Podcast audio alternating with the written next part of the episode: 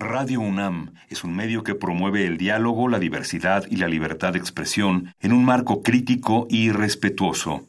Los comentarios expresados a lo largo de su programación reflejan la opinión de quien los emite, mas no de la radiodifusora.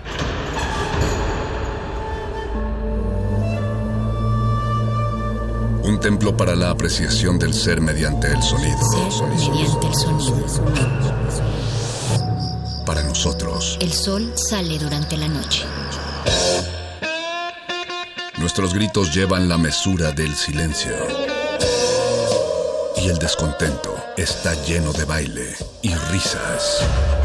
A todo, incluso a nosotros, nos resistimos. La universidad Ustedes y nosotros somos la Resistencia modulada.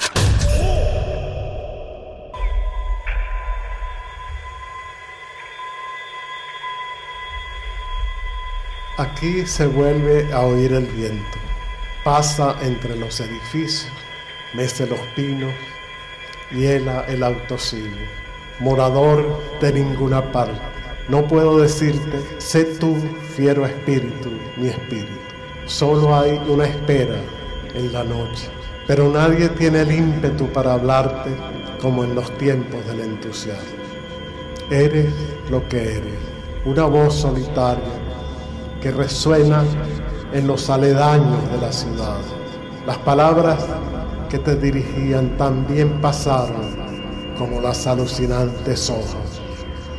Este es otro mundo, no hay dirección. El viento cuando azota golpea en el caos.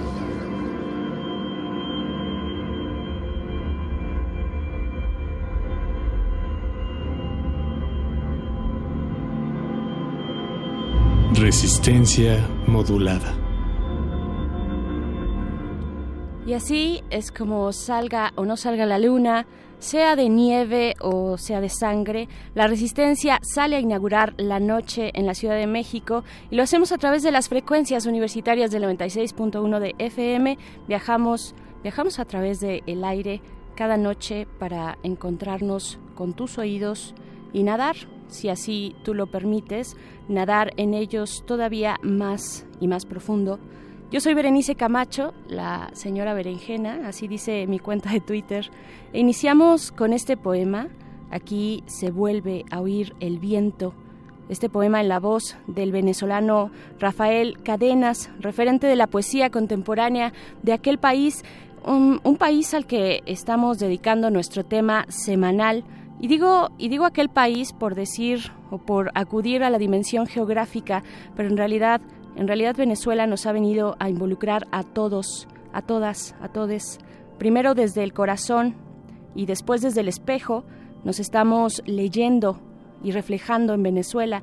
Estamos tomando partido desde el interior de cada uno, de cada quien, pero el reto, el reto es hacerlo también desde el análisis, desde la balanza, desde las distintas lecturas y eso es lo que intentamos hacer aquí en Resistencia Modulada. Te damos la bienvenida cuando son las 8 de la noche con 6 minutos de este miércoles 20 de febrero. Hoy tenemos muchos contenidos interesantes, como cada miércoles estará Muerde Lenguas con su literatura y galletas, El Gordo, El Flaco de la literatura, Mario Conde, Luis Flores del Mal y también esa presencia etérea que es el doctor Arqueles, que nos viene a iluminar, a iluminar una noche una noche ruidosa, una noche estruendosa en la Ciudad de México, una noche también de fuego, de incendios. Eh, eso estará ocurriendo más adelante, el Muerde Lenguas y su literatura. También viene el modernísimo para hablar de sus temas políticos, públicos. Eh, después el resistor, el resistor cierra la noche en esta cabina de resistencia modulada con Alberto Candiani y de esta manera es como queremos iniciar iniciar esta noche, esta noche con música. Vamos a escuchar eh, algo de música, no sin antes, por supuesto, presentar a la producción de este programa. El señor Agustín Mulia se encuentra en la consola, operando la consola y lanzando esos audios. Está eh, también eh, Alba Martínez en la continuidad, ella levanta su mano, le saluda, yo les hago llegar esos saludos hasta sus oídos y también Oscar Sánchez el Voice aquí presentes siempre en la línea, en la primera línea de la producción ejecutiva. Y bueno, ya se están acercando estos entes, estos entes eh, bonachones, extraños de pronto también, con una mandarina en mano. Se acercan los muerdelenguas a esta cabina, pero antes de eso los dejamos con música. Esto es de El Conjunto. El álbum es Antología 2. La canción es La ciudad de los siete templos. Eh, ellos, el conjunto, son un dueto formado por los músicos Augusto Bracho de Venezuela y Martín Brun de Argentina, también argentino-español, español, argentino. ¿Qué más da? Las latitudes cada vez son más difusas. Vámonos con esto. Aquí inicia resistencia modulada. Resistencia modulada.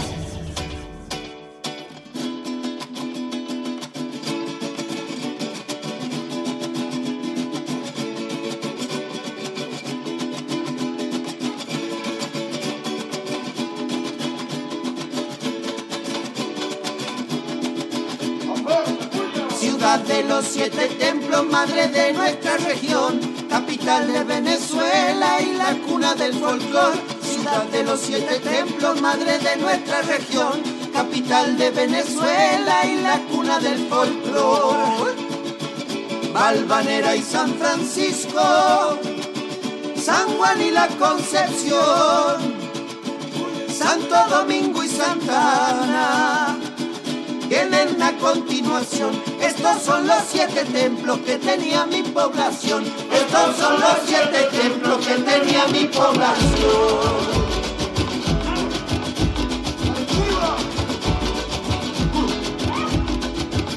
450 años cumple nuestra capital, con golpes y tamunangue lo vamos a celebrar. 450 años cumple nuestra capital, con golpes y tamunangue lo vamos a celebrar. Albanera y San Francisco, San Juan y la Concepción, Santo Domingo y Santana, vienen a continuación estos son los siete templos que tenía mi población. Estos son los siete templos que tenía mi población.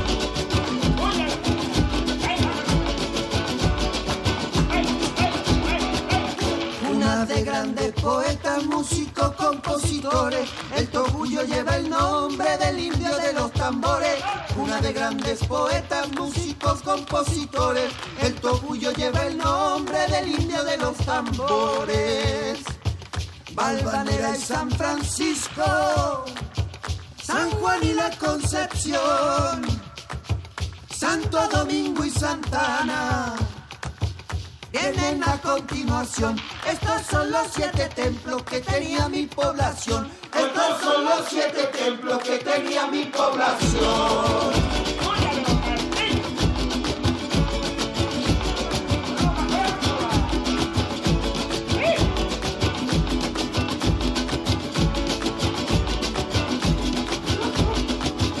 Escogida entre jardines es la primer florecita, donde sale la semilla de las mujeres bonitas.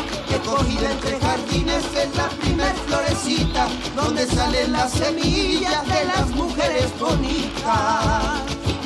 Valvanera y San Francisco, San Juan y la Concepción, Santo Domingo y Santana vienen a continuación. Estos son los siete templos que tenía mi población. Estos son los siete templos que tenía mi población. Resistencia modular.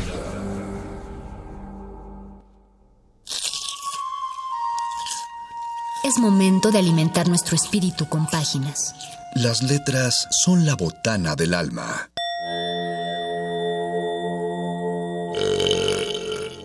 Recuerda la máxima. Los libros son como los tacos. Aún los malos son buenos. Muerde lenguas.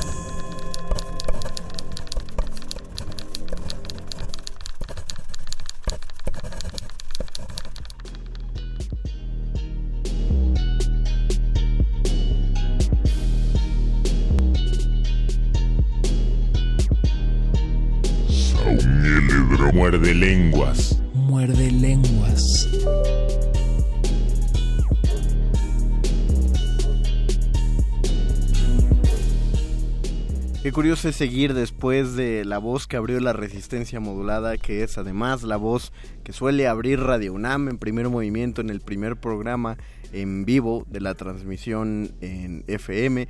Pero ya está empezando cuando son las 8 de la noche con 13 minutos, 20 segundos para que sean 14 minutos, de el miércoles 20 de febrero, su Muerde Lenguas de Confianza, su programa favorito sobre letras, libros, tacos y en esta ocasión El Cuerpo. Lo saluda su locutor de esta noche, soy el Mago Conde y seré la voz que los acompañará durante los próximos 5 47 minutos de esta noche. Ahí se viene el cálculo esta vez. 46 minutos a partir de este momento. Y los saludo en honor de la ausencia de nuestro querido compañero Luis Flores del Mal, el cual, como de costumbre, está enfrascado en, en otras actividades que le demandan al cuerpo cuando uno es un poeta de su edad y su condición. Anda en otro estado, pues, intercambiando versitos por allá. Y le mandamos un saludote a Luis Flores hasta donde esté. Eh, aquí está sonando toda la el, el, vestido sonoro hecho por nuestro querido doctor Arqueles, apoyado por la producción de Oscar El Voice, por don Agustín Moli en la operación técnica y por Alba Martínez que está en la continuidad. No, yo, nosotros, es decir, yo, yo al principio, pero después apoyado con el doctor Arqueles, trataremos de llevar este programa dedicado al cuerpo en la literatura, al cuerpo de letras, al cuerpo eh, escrito. Y para ello es que ustedes pueden colaborar con nosotros en nuestra transmisión de Facebook Live, en Facebook Resistencia Modulada, un poco más aburrida que de costumbre porque no hay, no hay dinamismo, no hay, no hay mucha gente a cuadro, no hay un intercambio de palabras, pero seremos ustedes y sus servidores esta noche. Por supuesto, el doctor Arqueles no puede salir a cuadro porque ya descompusimos dos computadoras cuando él se presenta ante la imagen. Pero aún así, ustedes pueden comentarnos por ahí y compartirnos cuáles son los libros o los poemas a propósito del cuerpo que a ustedes más les suenan para meterlos un poco en contexto. Les recordaremos algunas de las cosas que hablamos la vez pasada. Mencionamos muchos ejemplos en los que se exaltaba la imagen narrada de los cuerpos de los personajes, principalmente, eh, lo, repito, en, historias narrativas, en, novelas, en los que estos rasgos se podían volver característicos de la historia, pero generalmente eran más característicos de una persona sin que por ello se manifestaran en su personalidad o su carácter, simplemente eran maneras en las que uno puede ir recordando cuáles son los personajes que va, que va leyendo, que está siguiendo en la historia. Pensémoslo así, eh, cuando estamos leyendo, y, me voy a la novela rusa porque el hecho de que tenga su propio, su, su, propio nombre, un síndrome de novela rusa, para estar leyendo una novela en la que se te olvidan quién, quiénes son los personajes, a pesar de que estás leyendo todos los nombres, justo porque no te suenan una diferencia entre uno y otro. Eh, si hubiera una manera de distinguir cada uno de ellos por, por un rasgo físico, muchos, muchos lo aplican en, pero más, más en teatro y, lo que se llegó a, escribir, por ejemplo, eh, Chekhov, lo que, los coqueteos que llegó a tener con la narrativa, aprovechaba que en teatro estaba muy acostumbrado a hablar acerca de tipos corporales y de aplicar eh, él sí casi a manera de cliché y digo casi porque no es que usara no es que usara clichés ni es que fuera eh, como o sea, que no, no, no, no justificaba pues el comportamiento mediante la forma en la que se veía el cuerpo, pero sí aplicaba esos rasgos a los que después en los 90, en los 2000 nos acostumbramos tanto, que es por ejemplo ver que un personaje, eh, un personaje malvado, por ejemplo, tenía la piel picada por, por eh, eh, enfermedades de la piel o, que las, los personajes con pecas eran como los más curiosos o, los personajes envejecidos tenían que envejecer con poca gracia y tenían que demostrar la decadencia que estaban viviendo por dentro. Es decir maneras en las que aún no era no era un cliché manifestar un carácter o un estado de ánimo mediante una imagen corporal. Ya en la actualidad eso se explotó a tal grado que, por ejemplo, ah, no sé si alcanzaron a leer o vieron que no es, ya no se permite, o más bien ya están pidiendo que no se permita que los villanos de cualquier película de Hollywood tengan cicatrices porque eso lastima mucho la vulnerabilidad aparentemente de los niños que tienen cicatrices y no les gustan que los identifiquen con el villano, cosa muy rara porque en nuestra época los villanos eran más chafones que los villanos de ahora y era más padre identificarte con ellos, pero ahorita estaría mejor que te, que te identificaran, pero la, la gente sabe por qué hace las cosas, quiero creer, soy como, yo también pienso que el pueblo es bueno y sabio, entonces por algo, por algo harán esa, esa clase de prohibiciones.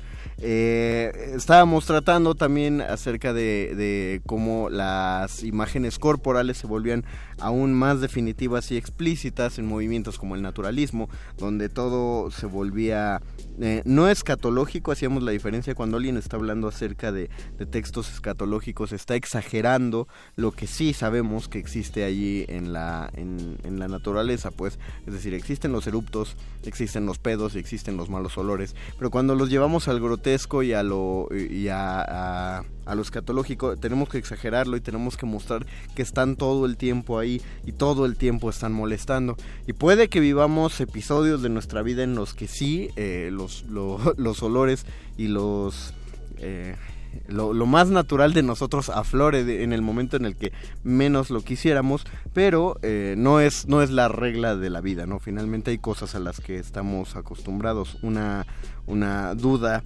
genuina que siempre eh, se nos ocurre pensar aquí en Resistencia Modulada cuando hablamos acerca de viaje temporal sería a qué olería viajar a, a épocas...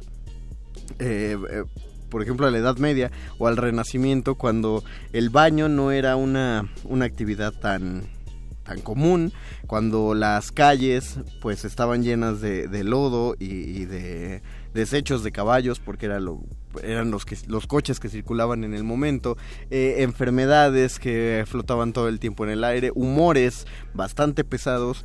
El pasado humano debía tener un olor bastante particular, eh, pero estamos seguros que el presente también lo debe tener. La cosa es que nos acostumbramos. La gente de la época estaba acostumbrada a los olores y aún así podían distinguir los olores sanos de los insanos, los buenos de los malos, pero nosotros ya estamos acostumbrados a otro tipo de aire, eh, seguramente si regresáramos notaríamos lo primero que describiríamos pienso yo sería sería los olores eso es algo muy abandonado por, por los que escriben a propósito de, los viajes en el tiempo. Y bueno, ya para entrar en materia de lo que vamos a llevar eh, durante este programa, vamos a enfocarnos un poco en, en, lo que se ha escrito a propósito de los cuerpos, en cómo estos se descubren como la belleza la belleza constante que tiene que estar llevando o, física que a la, que nos gusta cantarle o incluso esos defectos escritos que también se vuelven bellos porque tenemos que saber decirlos de cierta manera sobre eso vamos a estar eh, platicando durante esta emisión. Pero antes de, continuar, vamos a hacer una pausita musical a cargo del doctor Arqueles. Esperamos sus comentarios. Recuerden en Facebook Resistencia Modulada. Y o si quieren pueden llamarnos y pueden escuchar la bella voz de El Voice. Pueden llamar al 55 23 54 12 y ahí nos dejan recado. Esto es Muerde Lenguas, letras, libros, taquitos y el cuerpo. Muerde lenguas. Muerde lenguas. Muerde lenguas. Muerde lenguas.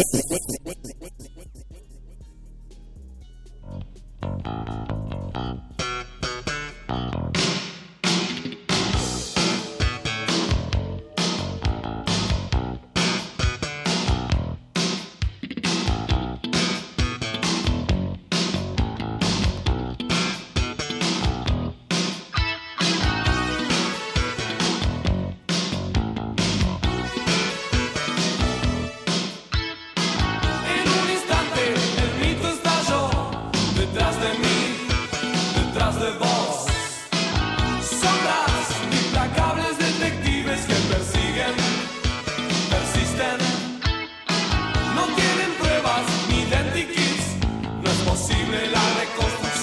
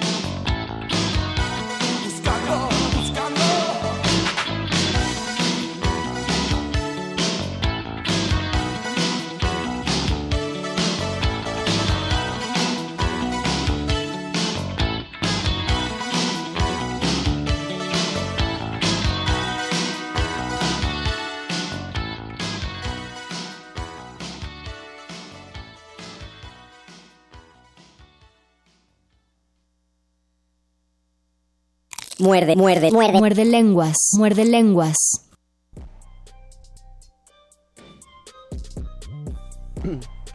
Avisamos a todos los que nos estaban siguiendo en el Facebook Live que nos, nos censuraron el video, nos lo cancelaron. O sea, básicamente Facebook lo tiró porque pues como me quedé callado un ratote, cosa que no pasa cuando hay más de un interlocutor dentro de esta cabina, eh, pues se, se, metió la música, el video y, y pues obviamente para no infringir eh, leyes de derechos de autor, pues lo cancelaron. Así que terminamos ese video y lo volvimos a empezar. De las 1200 personas que nos estaban escuchando, ya recuperamos a 4 aquí en nuestra transmisión de Facebook Live. Les agradecemos que estén aquí en nuestro Morde Lenguas de Letras, Libros, Taquitos y el Cuerpo. ¿Cómo se nos pudo ir? había un comentario que nos había puesto Hugo. Eh, mira, no me acuerdo tu apellido, Hugo, pero nos había puesto a propósito de, de qué autores tocaban los temas del cuerpo en sus libros de filosofía y teología. Pero estaría padre que, que mm, si vas a repetir esta colaboración, de hecho te pido si puedes repetir esta colaboración en nuestro muro del Facebook Live, que nos dijeras qué decían al, al respecto, qué decían a propósito de él. Hay cosas que, que podemos entender como el hablar del cuerpo no es precisamente en hablar, el hablar de cosas positivas. Por ejemplo, antes de salir al corte musical, se me ocurrió decir que íbamos a centrarnos, o íbamos a empezar a hablar acerca de poesía y generalmente la poesía, dije, exaltaba los bienes del cuerpo y eso es una y eso es una mentirota. La, la, poesía deduce a partir de lo que ve en el cuerpo lo que lo que se quiere sentir y sí mucha de la de la poesía escrita para el cuerpo es laudatoria y está hecha como para enaltecer la belleza, pero hay muchas otras cosas que se quieren decir del que más bien no se quieren tanto decir del cuerpo, pero se tienen que decir en aras de la verdad, uno de los temas más constantes que van a existir en la en la poesía. Y, y y al cual no nos acercamos tanto cuando empezamos a leer poesía porque no nos interesa es el tema de la vejez y digo que no nos interesa porque pues cuando uno empieza a leer poesía y tiene 17 18 años la vejez uno la conoce de lejos por más apegado que esté uno a sus a, a los abuelos pues uno está como como apartado de, de, esta, de esta noción que uno tiene del propio envejecimiento. Y, y, es curioso como, como también lo, lo, solemos acelerar. Yo siento que es una especie de llamado del reloj biológico. Eh, nuestra especie no sé si estuvo planeada así, pero originalmente su esperanza de vida era de 35 años, lo que quiere decir que nosotros ya estaríamos en un umbral muy cercano a ello, pero pues por avances tecnológicos y, de conocimiento hemos logrado superar incluso el doble de esa esperanza de vida, llegamos ya a los, eh, a los 75, a los 80 años sin problema, hay gente muy longeva que pasa, cada vez es más común gente que pasa a los 100, eso nos hace pensar cada vez más en la vejez, pero aún así, cuando estamos cumpliendo 30 años ya sentir que tocamos el tercer piso, ya nos estamos dando unos golpes de pecho tremendos porque sentimos que, que ya no somos esos, esos mozalbetes de los 18 años, de los 20 años que iban apenas conociendo las, las cosillas de la vida. Y luego salen artículos como los que por eso uno no debe leer nada de cultura colectiva que dicen que empezamos a oler anciano a partir de los 30 años que no, no, es más que un modo distinto de la oxidación del cuerpo, pero no es tal cual un olor a anciano, como podemos decir entre comillas, pero bueno, nos, no saben por dónde tocarnos esta gente de estos medios digitales tan horrendos. Ya me están acompañando, nos estamos acompañando en el Facebook Live. Zenén Suárez dice, somos pocos pero sectarios. Eso es todo, Zenén. Llamemos a más gente y aumentemos esta secta. Ya somos 11, eso está chido.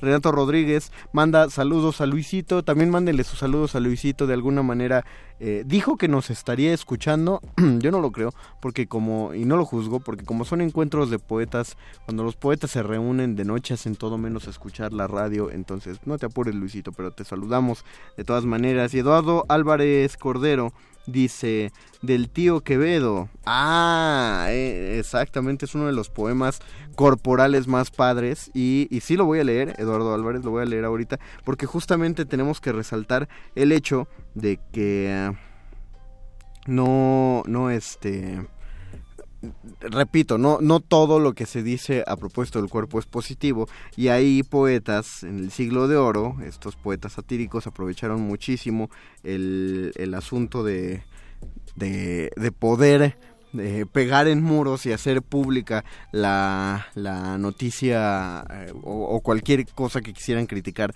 de otro de otro poeta. Entonces muchos se fueron sobre Juan Ruiz de Alarcón, pero aquí está el, el pique tan genial que se tenía el señor Quevedo con, con don Luis de Góngora. Y vamos a leer este sonetote que está muy...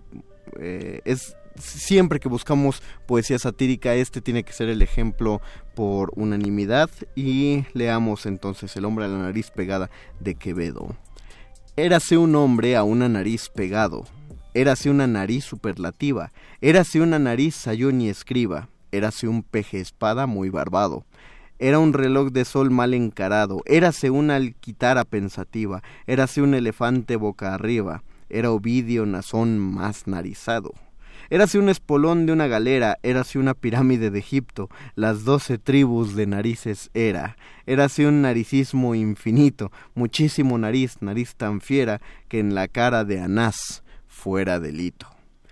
Muerde lenguas. Muerde lenguas. Muerde lenguas. Para entender por qué los poemas satíricos sí eran fuertes y sí ameritaban duelos callejeros y sí ameritaban que a gente la sacaran de la ciudad, como le pasó a Lope cuando escribió su soneto de Una mujer se vende a quien la quiera, tiene simplemente intenten insultar a alguien por Facebook, es exactamente lo mismo. Digo, eh, básicamente lo que Sergio Goyri hizo fue escribir su propio soneto satírico a, a la a, la nueva, este, ¿cómo le decían a la doña? La doña de México, la dueña de México, a la nueva doña de México, Yelitza Aparicio, cuando el hombre se le fue la lengua mientras estaba bebiendo, eh, soltó los que serían sus libelos satíricos y pues ahorita ya hasta el Senado está pidiendo que sus trabajos tomen cartas en el asunto, cuando pues realmente nadie se acordaba del nombre del señor, pero resaltó en, en una nueva fama.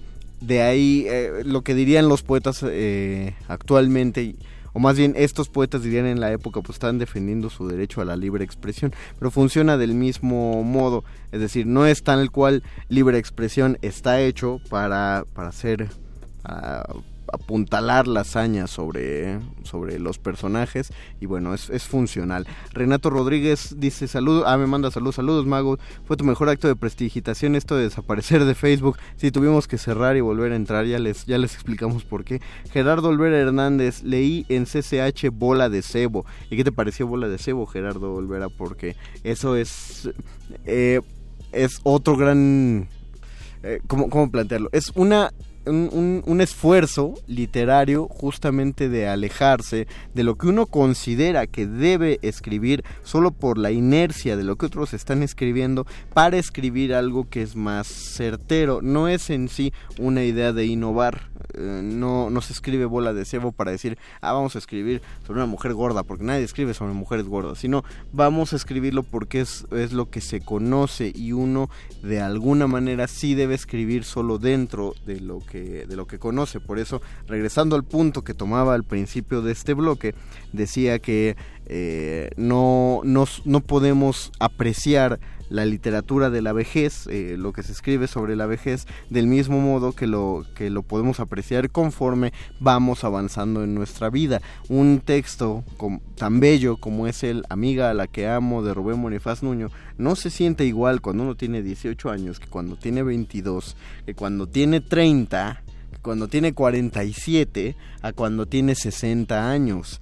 Eh, puede sonar incluso y con, y con los tiempos que están corriendo puede sonar a un poema muy incorrecto. Básicamente Rubén Bonifaz le está pidiendo a la mujer que ama que no, pues que el tiempo no le, no le arrebate la belleza, porque el tiempo es así, el tiempo marchita, el tiempo nos, nos arruga y nos quita esas eh, esas suavidades a las que estamos acostumbrados en la juventud. Y Rubén Bonifaz pide por favor a esta mujer que no envejezca para que no deje de ser así de bella. Sí puede puede sonar muy superfluo pero no es solo no es solo el fondo sino también existe la forma. Vamos a leer una parte si no es que leemos todo el de amiga a la que amo no envejezcas de Rubén Bonifaz Nuño.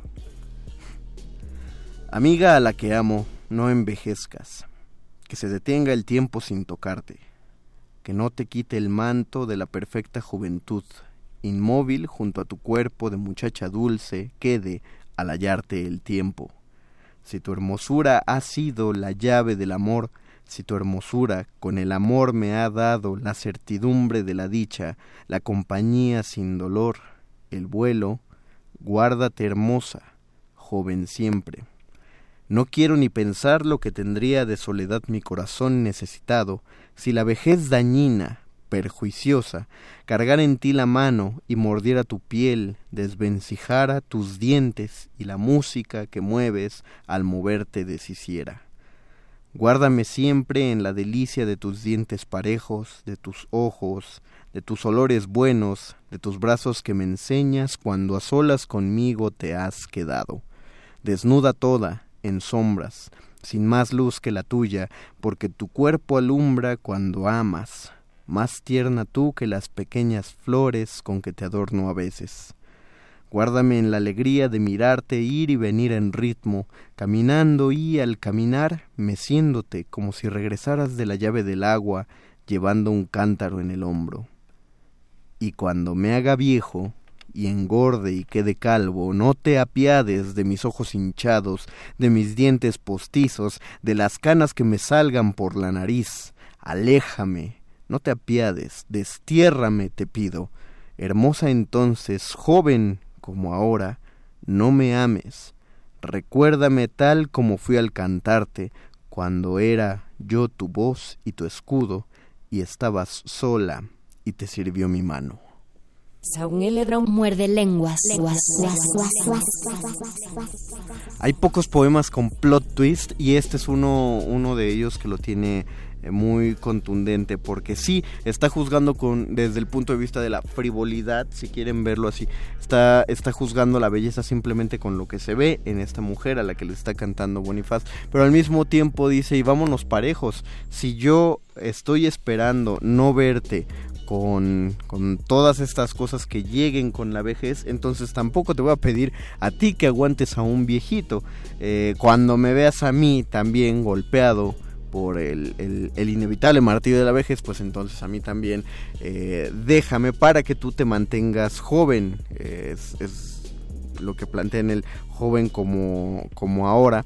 Eh, hay este, este tema se ha planteado desde, desde lo clásico, desde el punto de vista cómico, desde el punto de vista trágico. Si quieren ver dos ángulos muy distintos de cómo pues cómo se concibe la vejez en, literatura en general, que es finalmente algo que afecta eh, pues enteramente y directamente al cuerpo, porque la mente generalmente se va volviendo más, más sabia, quizá probablemente un poquito más terca, pero no deja de, no deja de acumular sabiduría con el tiempo. Pero eh, ejemplos que se ven aquí están el del viejo y el amor, que es un poema dramático eh, de, de hace me parece que es del siglo XVIII, si no es que es justo del XVII, del siglo de oro, justamente un diálogo entre el amor y un viejo, en el que el amor le está diciendo al viejo que ya no puede amar o ya no debería amar. Hay una concepción muy, eh, en la concepción clásica del amor, no es que estuviera mal visto que los ancianos amaran, pero es que si, entendemos el sistema bajo el cual se, se, ejercía esto, si un anciano amaba, generalmente amaba a una jovencita y se casaba con, con, esta jovencita y había un reclamo constante de los poetas y de los autores porque ya no se hicieran esas prácticas donde las pobres muchachas de 13 años las casaban con fulanos de 60 años, que 60 años ya era un chorro para la época, de todas maneras eran, eran muy ancianos para ese momento, pero pues se permitía y se hacía. De ahí que, que eh, París estuviera tan lleno de viudas jóvenes, ricas y, desdeñosas, o jóvenes ricas y peligrosas, como, decía Molière, porque las habían casado muy jóvenes con viejitos ricos. Los viejitos ricos, los sugar daddies del siglo XVII, se les habían ido muy temprano y habían dejado a una mujer con toda la gloria de ser una viuda respetada en sociedad, de todo el dinero que había heredado de ese hombre y ya sin ningún eh, obstáculo ético, moral ni social de tener que respetar la memoria del, del pues del esposo difunto, porque aunque así se manejara en España y un poquito en Inglaterra, les estoy hablando de Francia, donde de puro churro nada más no eh, pues no había santidad en la santidad del matrimonio, no había santidad en nada, entonces era era bonito vivir ahí. Ojalá continuara de ese modo. Shipetotec manda saludos. Eh, Aurora Lila, excelente selección de poemas. Muchas gracias, Aurora. Uno de ellos fue de Eduardo Álvarez Cordero, que nos lo compartió aquí arriba. Si tú quieres compartirnos algo, se recibe con todo gusto. Y ya que en dice: Hola. No es poema y no sé si ya lo mencionaron, pero La Noche de los Feos de Mario Benedetti es genial. Ah, mira, y esa es otra cosa que, que sí lamento también, porque algo que tiene Luisito Flores y que le hubiera pedido para esta emisión es un poema muy padre sobre la fealdad, sobre, los, eh, sobre los feos. Eh, déjenme ver si de puro churro lo llegó a publicar en internet y lo encuentro mientras lo busco. No vamos a hacer una pausa, sino que vamos a hacer esta transición. Ah, bueno, sí, sí, vamos a hacer pausa musical, me informa el doctor Arqueles. Regresando de la pausa musical, el doctor Arqueles se suma a esta plática sobre el cuerpo y ustedes compártanos los poemas sobre el cuerpo que quieren compartirnos en nuestro Facebook Live, por favor. Regresamos a Muerde Lenguas, Letras, Libros, Taquitos y Cuerpo.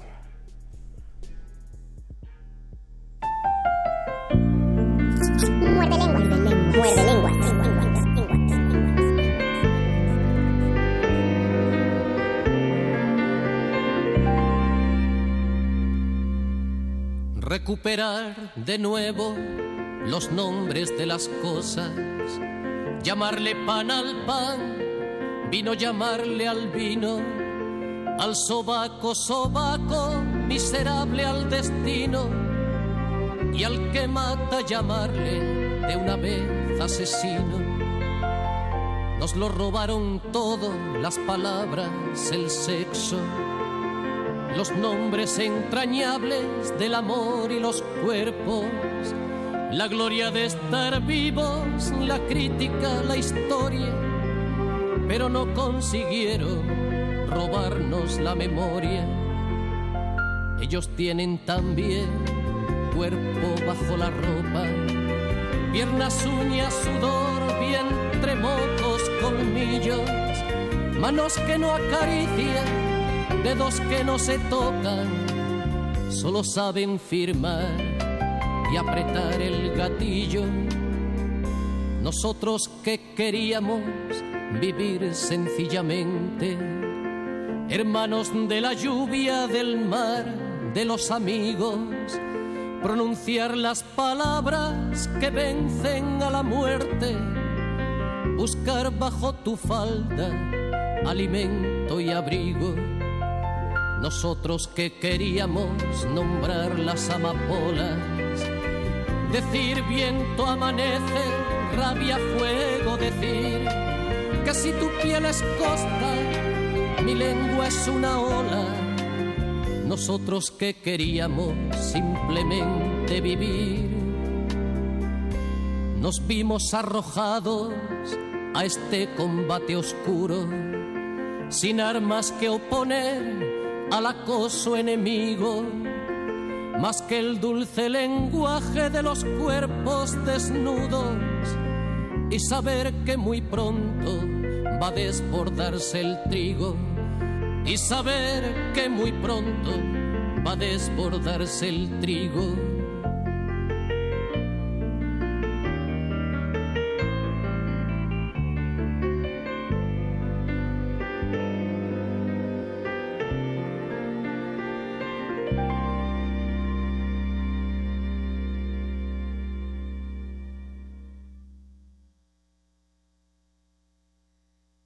Muerde, muerde, muerde. Muerde lenguas.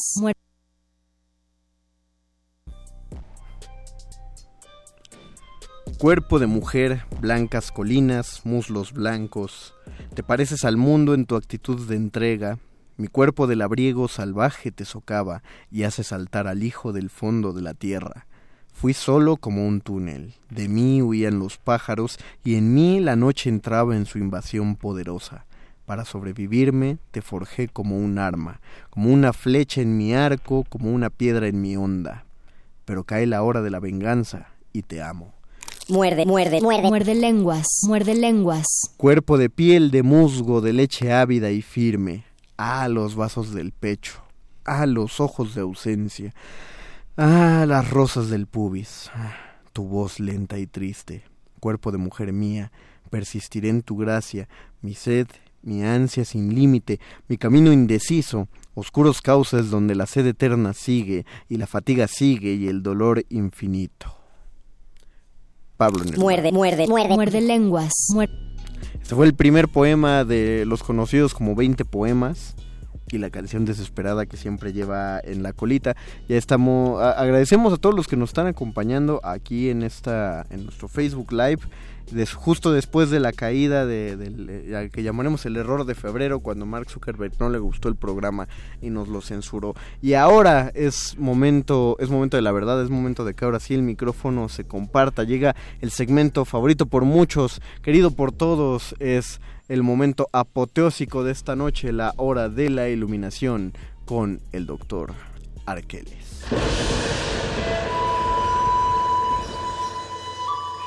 La cúspide filosófica de la lógica mítica. Un cúmulo eléctrico para la cómica fáctica. La hora de la iluminación. Con el doctor Arqueles.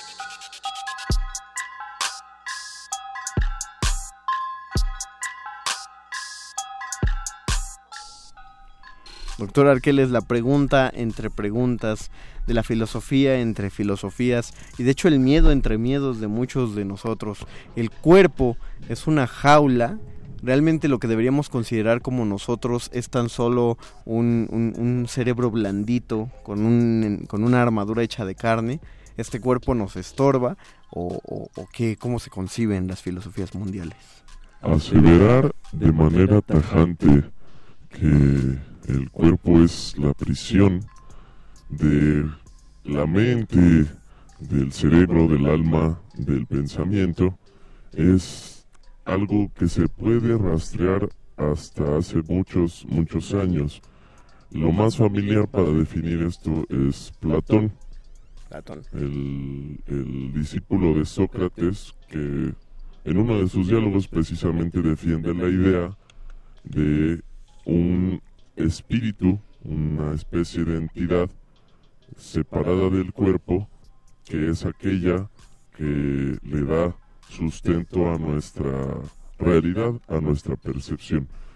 Sin embargo, el cuerpo es fundamental para que vivamos las experiencias. Es decir, la negación del cuerpo que se marca con Platón y que además es natural. O sea, si existe una, una, una, una corriente de negación del cuerpo. Definitivamente, y está en el pensamiento de la religión cristiana. Ah, bueno, pero eso es como negación del goce del cuerpo, ¿no? O No, no, no, es la derivación de la misma idea platónica. Ok. Para Platón, la, la estructura está basada en que son ideas que dan forma a lo material. Y a uno, y uno siempre debe apelar a buscar lo ideal, es decir, lo lejano a lo material. Preferir lo intelectual frente a lo corporal.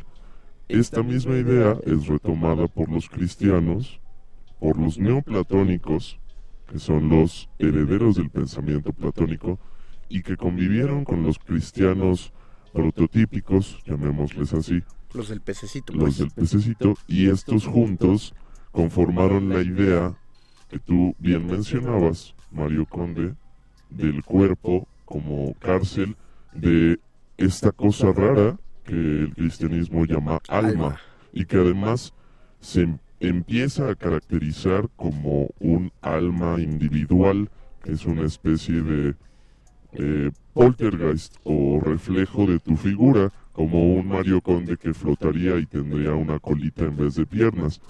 Esto para los platónicos no era así.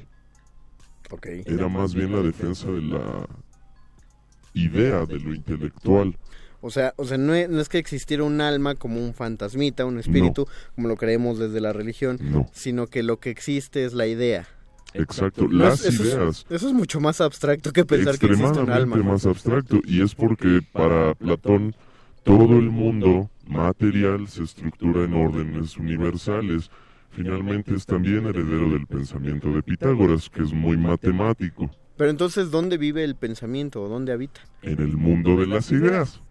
Exactamente, pero- Mario Conde. O- ok, ¿y hay una manera de acceder al mundo de las ideas o, o mediante la filosofía? Sí, para Platón, propiamente lo que hace todo el tiempo Sócrates, que es estar molestando a la gente, haciéndoles pensar, sería la forma de acceder al mundo de las ideas. Llevar la, experiencia de lo concreto, que es lo material, hacia lo abstracto, que es lo intelectual. Pero entonces no hay una manera de comprobar tampoco. O, o- bueno, o sí, porque la gente tiene ideas. O Ese sea, es el gran detalle, o sea, y por pero- eso pero- es criticable la idea del cuerpo. Pero es como, es como la fuerza Como- de Star Wars. O sea, si te fusionas con el mundo de las ideas, no eres una idea individual que generó un ser humano, sino que eres parte de un mar de ideas. En efecto, y es una especie de, de- de turbina eh, que mueve a todo el cosmos. Es decir, las turbinas son motores Ajá. que no, que no requieren de un movimiento para, para generar su propio movimiento.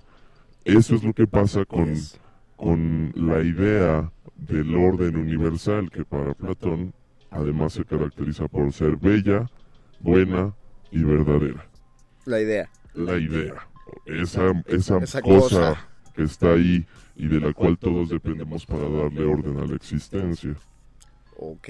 Eso es muy diferente a la idea de, del alma para los cristianos. Suena parecido, pero no, es muy diferente. No, es Porque, completamente porque diferente. dentro, dentro de la idea del alma cristiana está la idea de que existe una conciencia y es una conciencia individual. Es decir, esta conciencia que al morir va a cielo, purgatorio o infierno, pero eh, va solamente con la experiencia de vida que tuvo esa alma, los pecados o las virtudes que cometiste en vida, ¿no? La cosa es individual, pues. Ese es el agregado precisamente, el factor de los pecados, de las acciones y la entrega que hace para los cristianos Dios a los hombres de eso que llamamos libre albedrío. Esa es la diferencia entre la idea platónica de diferencia entre cuerpo e ideas y la idea cristiana de diferencia entre cuerpo y alma fantasmagórica. Ok. Eh, va un, poco fuera del orden de ideas, pero igual asimilados con, con la idea del cuerpo. ¿Qué, qué considera usted, doctor? Y le pregunto a toda la gente, a las 12.000 personas que están aquí en nuestro chat de Facebook Live, si consideran eh, que de alguna u otra manera todos nos enamoramos o nos sentimos atraídos por los cuerpos. Enteramente por el cuerpo. Los cuerpos físicos generan Cuerpos una físicos. atracción, tal vez podría mencionarse de carácter eh, más instintiva, El, el asunto está en que el gusto por, por un individuo no, no se refleja solo en eso. Y nuevamente, Platón diría que los amantes generalmente funcionan bajo estos dos rubros. El que ama más, es decir, el, que se, des- se desvive por la pareja, está amando de forma irracional. Está amando porque le gusta el físico de la otra persona, porque aspira a ciertas ilusiones que el otro, el que es amado, no posee por tener una especie de razón o una frialdad al percibir ese amor y no se deja llevar entonces por los sentimientos, por los afectos o por los instintos, por lo más cercano a lo físico y a lo material, sino por lo que la persona le podría aportar en un ámbito espiritual e intelectual para su crecimiento, para su desarrollo. Pero no es curioso que a pesar de esto, o sea, lo- eh, en síntesis lo que usted dice es que eh, amamos las mentes, amamos la idea. La- Las ideas, Las imágenes. No, no, no, no la idea que tenemos de alguien, sino la, la imagen que alguien proyecta de, de sí mismo, no la idea. Es una combinación de las dos cosas. Su, su alma, pues. Sí. Pero aún así, siempre que existe el amor, buscamos la manera de justificar, y por la historia de la, de la humanidad se ha hecho, de justificar la belleza exterior por- atraídos por la belleza interior. O sea, de una, de cierta manera seguimos teniendo esta cosa de lo que está afuera. Lo dice Erasmo de Rotterdam en su elogio de la locura. Eh, el amor debe, requiere, precisa de la locura para existir, porque la locura es la que te hace decir que esta persona que a todas luces es muy fea, tú la veas muy bella, pero necesitas decirlo. ¿no? De alguna manera tu mente lo, tu mente lo concibe. Entonces, no estamos separando el interior de una persona de su exterior, porque sí le estamos dando un valor al exterior. Que lo decimos que yo lo veo en el exterior es otra cosa, pero sí le estamos dando un valor. El asunto estaría en encontrar un balance entre ambos y dejarse llevar por la experiencia, tal vez no sobrepensar los gustos, tampoco eh, viciarlos por un carácter carnal o afectivo en ese sentido más físico. Al final, el acercarse a una persona, primeramente sí tiene que ver con el cuerpo, como ya lo mencionabas tú con Luis el lunes, con observar gestos, con descifrar miradas, eh, movimientos, con entender también cuando una persona tal vez refleja estar triste, enojada, alegre, y eso nos permite derivar ya en el carácter ya más interno de un individuo. Esos primeros gestos, esos elementos que son perceptibles de manera física, pueden profundizarse en esta cuestión ya más profunda de algo que podemos llamar alma, que quién sabe qué es. Y hablando de cuerpos, Doc, eh, me, estoy enterando que tengo un duplicante, un doppelganger, Alberto Rodríguez, de Ciudad Neza, o sea, básicamente yo, nos escribía este programa y dice que el poema que sale en la película El lado oscuro del corazón también habla del cuerpo. Gentes de internet, por favor, nos pueden ayudar a decir cuál es el poema que aparece en la película El lado oscuro del corazón. Eduardo Álvarez Cordero dice... En el amor siempre hay un poco de locura y en la locura siempre hay un poco de razón, dijo alguien. Pero ¿quién lo dijo, Eduardo Álvarez? Lo dijo Federico Nietzsche, ¿En serio, Doc? Sí. Usted lo sabe todo, Doc. en efecto. ¿Y es verdad? En la locura hay un poco de razón. Bueno, lo dijo un hombre que se volvió loco. No le Sí, creería. Y, y que también, curiosamente, era el más duro crítico de su época de esta idea de el alma como cárcel del cuerpo. Él defendía que la vida depende de que la vivamos a través del cuerpo. Y también precisamente esta idea de, de la locura y la razón tiene que ver con que no podemos dejarlo todo, todo el tiempo, al pensamiento racional, a lo intelectual, porque esa frialdad nos puede limitar para vivir otra clase de experiencias más emocionales, sensibles, eh, afectivas. Ok, Doc. En 30 segundos, que se nos acaba el tiempo, en 30 segundos, bajo su conocimiento de todas las teologías orientales y de todo lo que es experimentado usted y con todos los lamas que ha platicado en su vida, la mente influye en el cuerpo, pero así de una manera tremenda y sorprendente. Y que no- Sí, sí lo hace, pero también el cuerpo influye sobre la mente. Justamente, ya que mencionas a la postura oriental, los, lamas tántricos dicen que el camino hacia la iluminación, hacia lo intelectual, parte del conocimiento y de la práctica en el cuerpo, de llevar una vida sana desde el cuerpo para poder estar lúcido ante las experiencias más trascendentales. Entonces es un juego bilateral. Es, como un, ejercicio que, es fundamental durante la depresión, ¿no? Y que lo ponen, eh, y que alguna vez me explicó una amiga, dijo, si, una, si un día uno está muy triste, uno lo que debe hacer es vestirse con su mejor ropa darse un baño, ponerse champú, es decir, ponerse muy guapetón conforme uno lo conciba, porque de tratarse bien a sí mismo va va, a influir el hecho de que uno se sienta mentalmente mejor. Mariquita Mía nos manda saludos y le mandamos saludos a Mariquita Mía. Eduardo Álvarez Cordero dice, ah, sabía que era de Nietzsche, lo era. Aurora Lila, Michel Foucault escribió mucho sobre el cuerpo, leámoslo. Y Malicia, Malicia, Malicia habla de Mario Benedetti. Yo creo que le gusta el cuerpo de Mario Benedetti, el hombre pizza. Y con esto nosotros nos despedimos de este muerde lenguas. Agradecemos a, a don Agustín Mulia en la operación técnica, Alba Martínez en la continuidad y a Oscar Sánchez el Boy en la producción. Quédense porque viene la excelentísima señora Berenjena a su espacio en el modernísimo. Queda mucha resistencia todavía. Nosotros nosotros nos vamos, doctor Arqueles. Muchas gracias por escucharnos. Hasta el próximo lunes a las 8 de la noche. Se despiden de estos micrófonos. El doctor Arqueles. Y el mago Conde.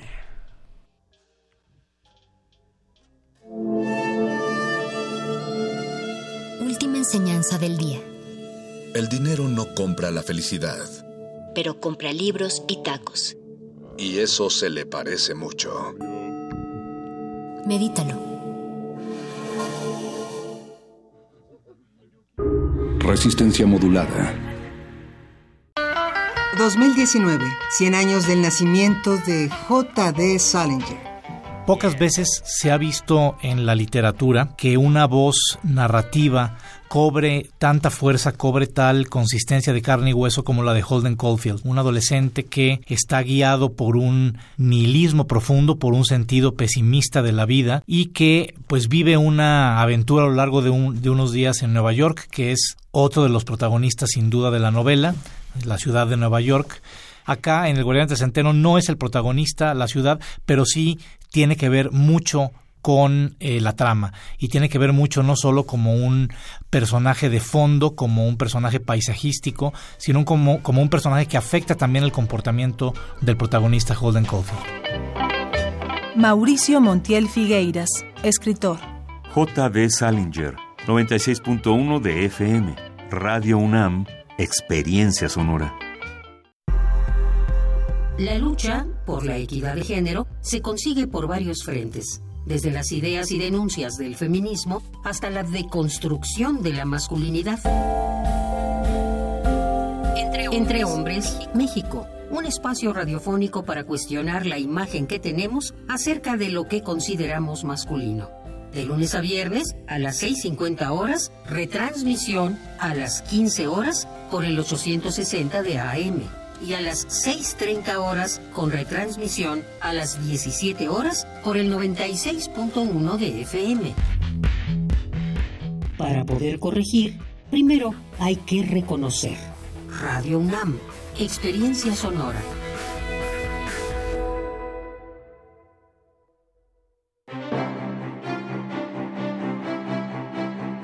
Museo de Arte Moderno abre sus puertas a la exposición Adictos a Remedios Varo, Nuevo Legado 2018, conformada por 250 dibujos, cerca de 30 carpetas, 225 libros y unos 220 objetos personales seleccionados de su archivo. Además, 311 libros que tratan sobre su obra. Adictos a Remedios Varo, Nuevo Legado 2018, se puede visitar en el Museo de Arte Moderno Chapultepec, Ciudad de México.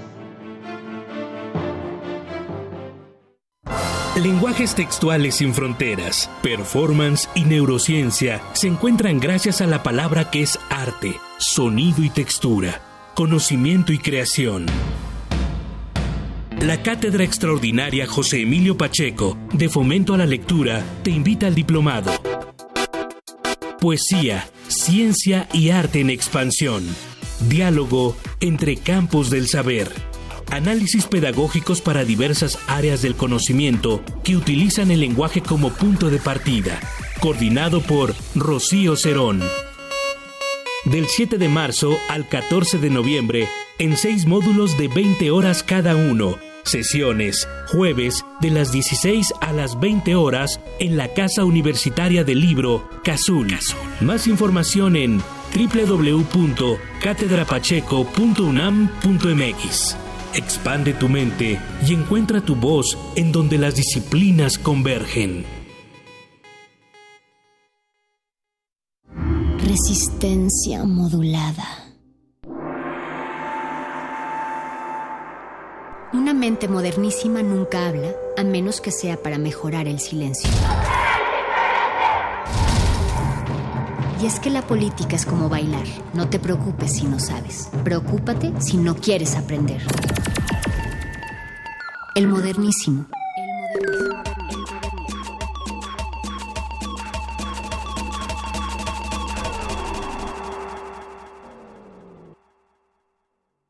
En 2011 eh, supimos a manera de rumor que había un megaproyecto que se avecinaba para la región oriente del estado de Morelos. No sabíamos con exactitud de qué se trataba. Empezamos a preguntar a las autoridades, siempre nos eh, dijeron que desconocían, que no sabían absolutamente nada. Empezaron a, acuñar algunos eh, discursos de que era un proyecto para beneficio de la comunidad y hubo algún, en algún momento eh, personas que dijeron, pues sí, no hay problema, nos dices que es un gasoducto y que es un gas natural que no representa ningún riesgo. Se escucha como que peligroso, se escucha como que puede ser eh, como una bomba de tiempo. Y desde ahí, desde, desde mayo de 2012, se empezó esta esta búsqueda de información, el tratar de dialogar con las autoridades. Nunca hubo un trato digno, nunca hubo un trato respetuoso. Nos dimos cuenta que no tenían permisos de construcción, permisos de uso de suelo, permisos para las descargas de aguas residuales, no tenían el permiso de la comunidad. Nosotros decíamos, pues no queremos el gasoducto porque representa eh, un riesgo para la vida de nuestros hijos. Nos hablaban siempre de desarrollo, lo que nunca supieron especificar desarrollo para quién. Desarrollo, desarrollo para quién es la pregunta. Es una pregunta que eh, pues llega a las profundidades de nuestra historia y de nuestro presente en nuestro país. Buenas noches, bienvenidos, bienvenidas. Iniciamos este espacio con la voz de Samir Flores en un trabajo de nuestros compañeros y compañeras de pie de página publicado en 2017 por la periodista Ana Cristina Ramos, pues eh, esta mañana nos enteramos de la noticia del asesinato de Samir Flores, defensor del territorio, era además integrante de la radio comunitaria de Amilcingo en Morelos y uno de los líderes opositores a la termoeléctrica en Huexca. Eh, la lucha de Samir se enmarca en estos días con el anuncio de, la reactivación del proyecto integral Morelos, el anuncio por parte del Ejecutivo Federal que implicaría la creación de un gasoducto para que este proyecto se llevase a cabo. En estos días, además, hacia el fin de semana se tenía planeada o se tiene, al parecer, todavía planeada hasta que el Ejecutivo diga lo contrario y, eh, bueno, y también la comunidad, por supuesto, eh, se tenía planeada eh, la realización de una consulta entre los pobladores para saber su postura, su opinión sobre pues este gasoducto y en general sobre la reactivación de este de este proyecto integral Morelos.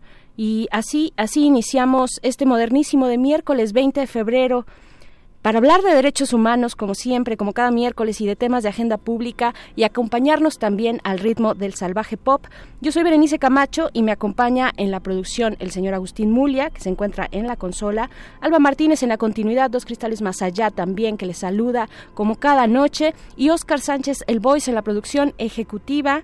Y pues bueno, hablando de esta terrible y trágica noticia que eh, nos mueve por por, distintos ángulos, por nos, nos, conmueve, nos simbra de nuevo eh, el asesinato de un defensor del territorio. Son, son las personas que están ahí, los pueblos, los que están defendiendo el territorio y a los que están asesinando también. Y vaya, dentro de toda esta controversia, eh, pues este audio que escuchábamos, este testimonio de Samir Flores, que hoy en la mañana fue asesinado, eh, pues fíjense que este audio que, que, realizó pie de página, ya lo decía yo en el 2017, pues fue utilizado por eh, Foro TV eh, hace unos momentos. Daniel Arrea, quien es integrante de esta red de, de, periodistas de pie de página, lo puso en su cuenta de Twitter, lo dijo y lo voy a decir textual, dice, de nueva cuenta, Foro TV se apropió del trabajo de pie de página sin poner crédito y para colmo pone sello en el video de derechos reservados le pide, bueno, ella exige, respeten el trabajo de otros, no sean gandallas, no está chido. Esta entrevista a Samir la hizo Ana Cristina Ramos eh, y la publicamos en 2017. Entonces, efectivamente, pues hay que dar el crédito, el crédito eh, a quien hace esta labor, esta labor ya además desde hace bastante tiempo, hace dos años eh, publicado y ya, y, pues es que esto ya, este, esta cuestión, esta lucha por el territorio específicamente en Amilcingo, pues lleva bastante más tiempo del que ahora pues muchos nos enteramos con este terrible asesinato de Samir Flores. Y pues bueno, no nos queda más que seguir exigiendo justicia, seguir poniendo eh, los reflectores donde deben estar desde este espacio eh, y pues bueno, continuar, continuar eh, con esta exigencia. Y pues bueno, además, entre otros temas, eh, pues hoy, hoy estaremos platicando sobre la exposición fotográfica que está a punto de ser inaugurada, una exposición eh, fotográfica que será expuesta en las rejas de Chapultepec. Se titula Desde Nosotras. Eh, que es el trabajo de 60 mujeres fotoperiodistas eh, para hablar de sus contenidos, de qué significa ser mujer y fotoperiodista en este país en este momento. Pues charlaremos más adelante con Claudia Loredo de la Cooperativa de Imágenes y con Mónica González, fotoperiodista de Periodistas de a, Pie, precisamente. Eh, pues bueno, esto en unos momentos más. Y más adelante, después de esa primera entrevista, pues un tema al que le hemos dado seguimiento desde aquí, desde que se presentó como propuesta en comisiones por la actual legislatura, el tema de la prisión preventiva oficiosa y la ampliación de los delitos que la ameritan. Ayer se aprobó en diputados esta reforma de ley, reforma al artículo 19 constitucional y bueno, lo que sigue ahora es un camino de, pasar por los congresos de los estados para que sea aprobada ahí y una vez que eso ocurra, eh, pues ya eh, pues será, será constitucional, será un hecho, será publicada en el Diario Oficial de la Federación. Hablaremos sobre este tema con la abogada Gabriela Ortiz, quien es especialista en sistema penal acusatorio y pues nuestras redes, nuestras redes sociales esperan sus comentarios. ¿Qué opinan de la prisión preventiva oficiosa eh, y de esta ampliación de delitos? Antes eran ocho, se anexan nueve más. Eh, ¿Creen que abona a la pues a la construcción de justicia, a la consolidación de la justicia en nuestro país, resuelve la actual crisis en la que se encuentra México? Twitter, arroba R modulada, Facebook Resistencia Modulada. Díganos, díganos qué opinan, salúdenos también. Nosotros les mandamos saludos desde aquí. Mientras vamos a nuestro primer corte musical, esto es de Caitranada, un, un DJ y productor originario de Puerto Príncipe, de Haití, muy joven también, aunque radicado en Canadá. La canción es Like Spots, esto es del 2016, producido bajo el sello independiente XL Recordings. Vamos a escuchar, están en el modernísimo, gracias por sintonizar. El modernísimo.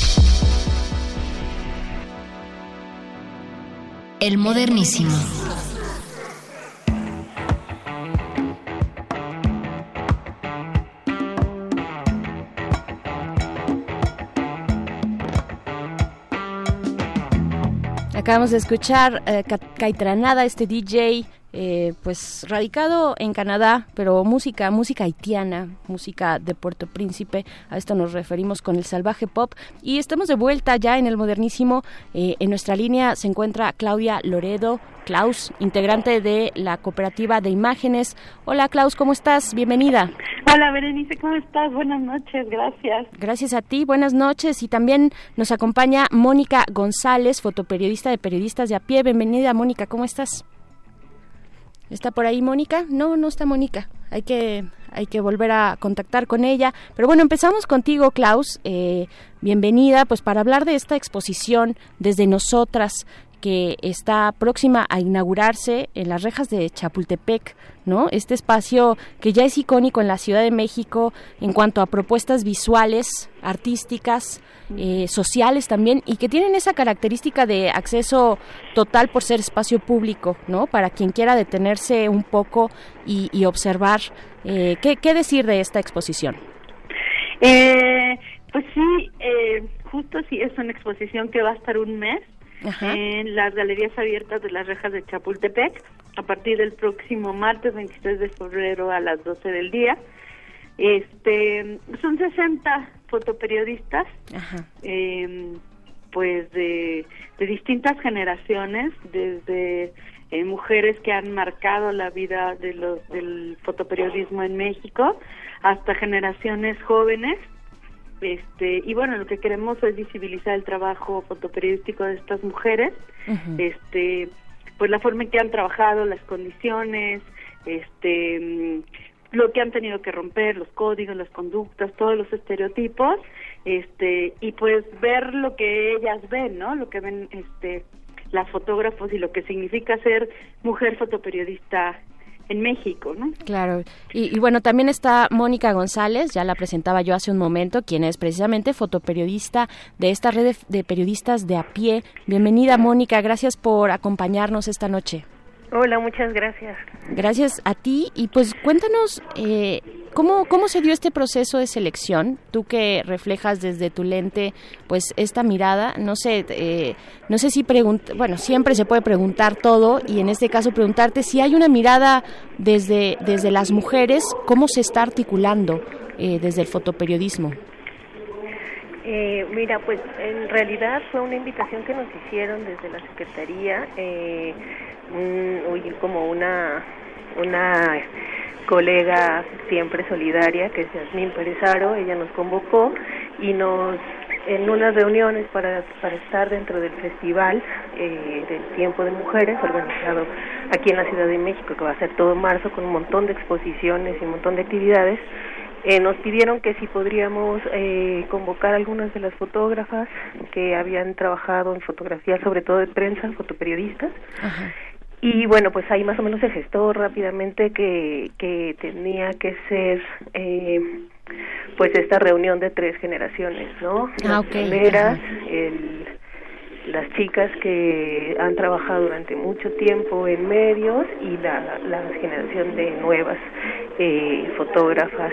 Entonces, pues eh, empezamos a, bueno, yo convoqué a este equipo, a, a Yasmín Ortega, a Claudia Loredo y a Sashenka Gutiérrez, pues para que me ayudaran, ¿no? Como para hacer un sondeo y empezar a, a estoquear por Instagram y buscar a todas las demás por teléfono, por Facebook, por, en realidad fue una labor así de, de búsqueda, ¿no? Por sobre todas las, las, redes sociales y todos los medios, ¿no? Que se, que se podían y ahí fue cuando empezamos a convocar y hacer una lista, ¿no? De quienes tenían que estar, quienes no podían faltar y quienes habían hecho un trabajo impresionante durante todo este tiempo, nos habían abierto brecha.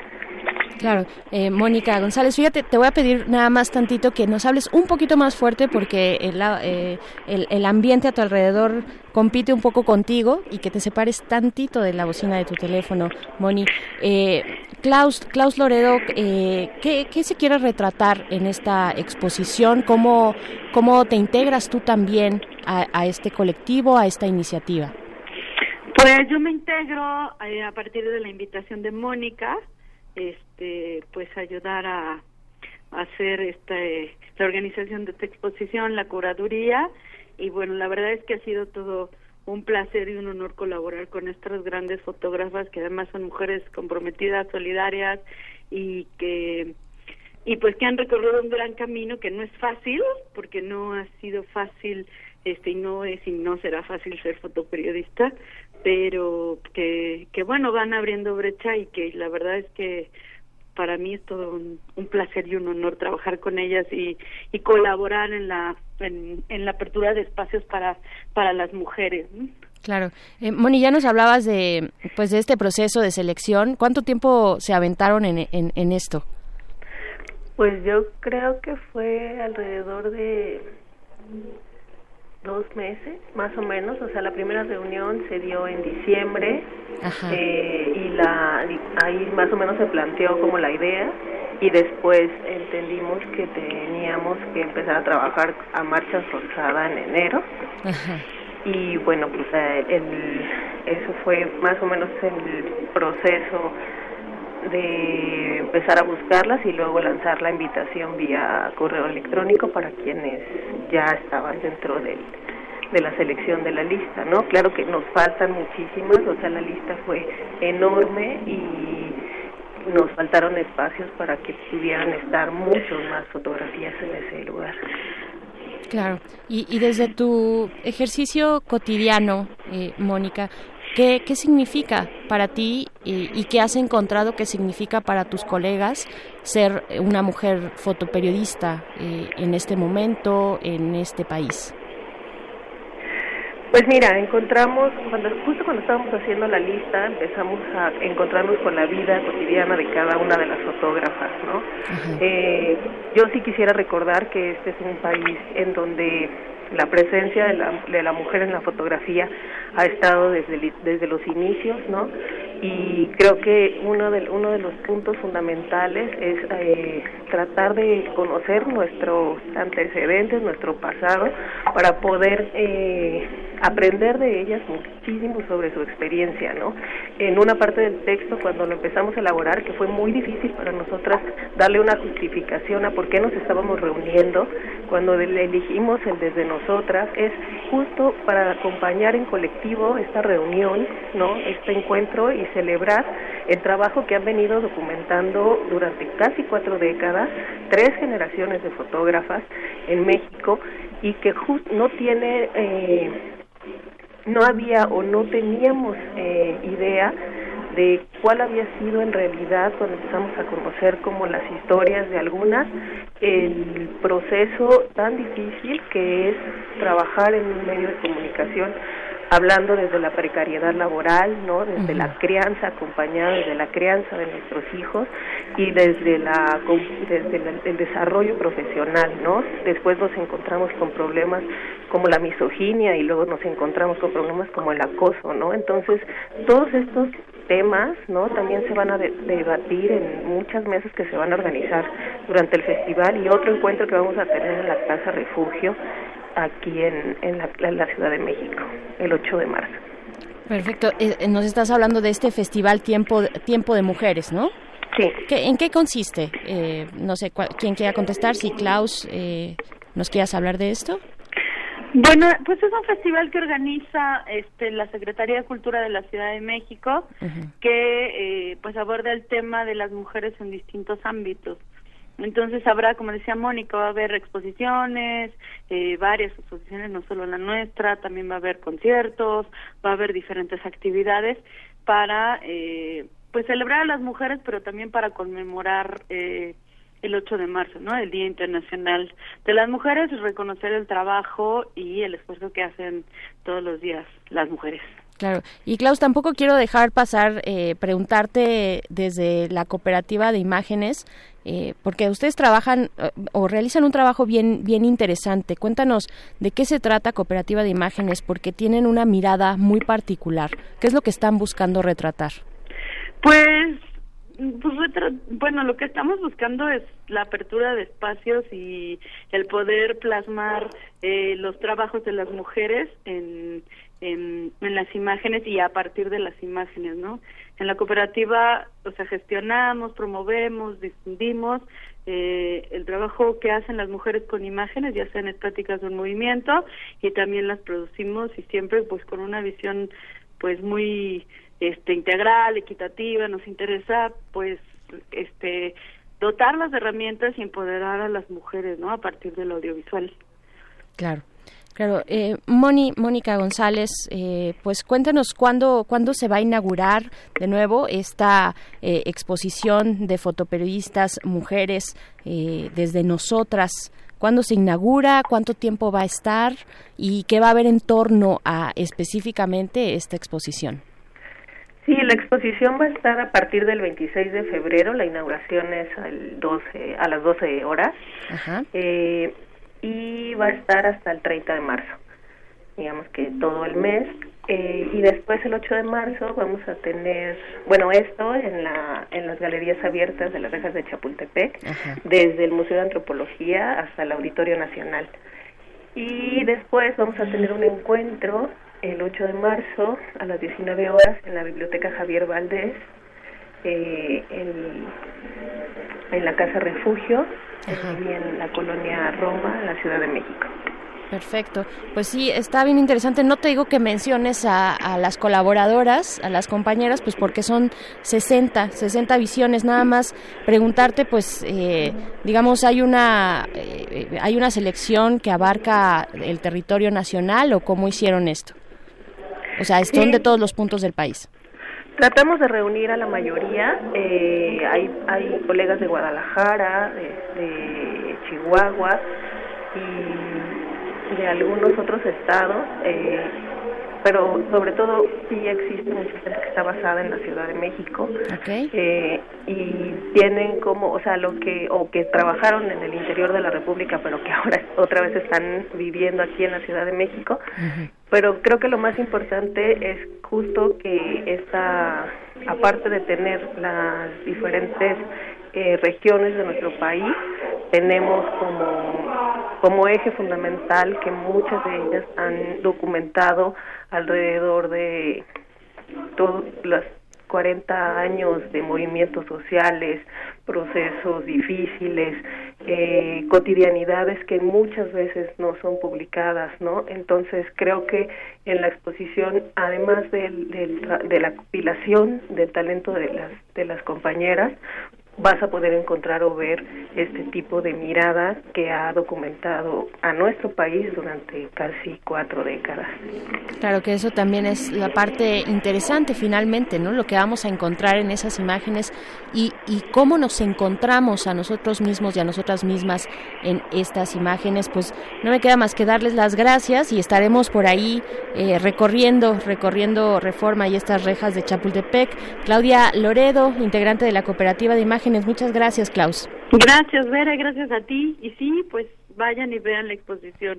Claro que sí, ahí estaremos, ahí estaremos. De verdad que es emocionante. Eh, Mónica González, fotoperiodista de Periodistas de a pie, gracias también a ti y, pues un abrazo, nos vemos por allá. Muchas gracias, Vera. Gracias. las esperamos. Gracias, gracias a ustedes, Klaus, Mónica. Y pues bueno, ahí está la invitación. Dense una vuelta, dense una vuelta eh, por las rejas de Chapultepec. Vamos a ver qué se está cocinando en torno a este siguiente 8 de marzo, el Día Internacional de las Mujeres.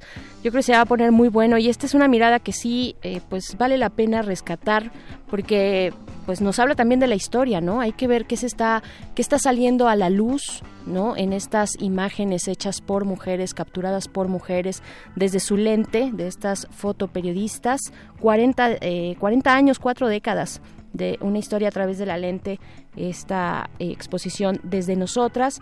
Y pues vámonos, vámonos con música. Ella es Sara Eve, una eh, pues cantante, compositora argentina que es hip hopera y muy reconocida, muy reconocida en esa parte del continente, es además feminista. Lo que vamos a escuchar es la canción histórica, histórica con K. Vamos a escuchar esto, están en el modernísimo Resistencia Modulada. El modernísimo.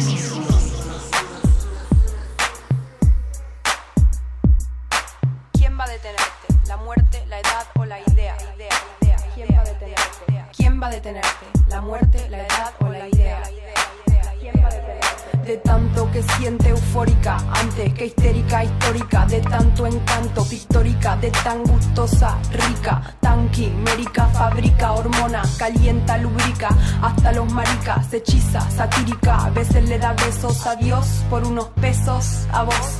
Gracias por ser como sos y te va, la salida te indica, irónica, es una estética con poética, con la base que suena y cinética y simpatiza con el tipo de tu lírica, pero a vos ni te ubica, te desubica, sube acá y sube acá, wow, hacia adivinanza gitana, no tiene un método, lo hace con quiromántica, no tiene un título, tiene lencería erótica, se pone romántica, un poco afónica, un poco histriónica, te enferma de forma crónica, primero te da forma, después te deforma, de tanto que sabe te informa, con pocas normas, piensa en la reforma, Transformers se transforma. Y con el ritmo cambia la forma, forma la fila y aniquila, de forma atea, gracias a Dios es atea, gracias a Dios. De tan histérica histórica, ante que histérica histórica, de tanto que siente eufórica, ante que histérica histórica, de tan histérica histórica, de tan histérica histórica, ante que histérica histórica, de tanto que siente eufórica, ante que histérica histórica, de tan histérica histórica, sin bikini con química, te lo dice,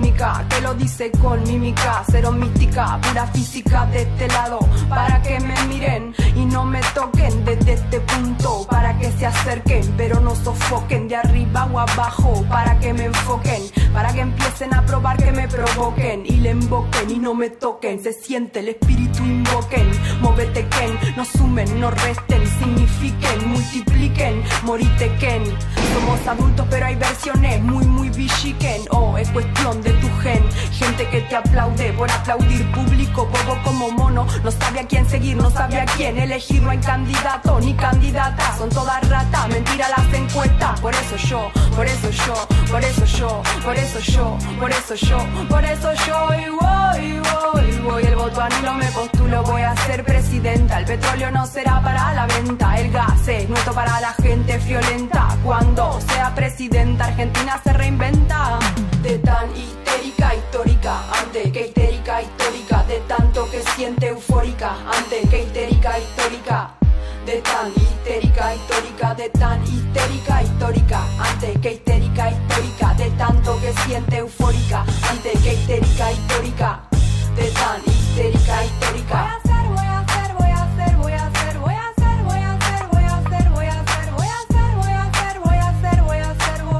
Voy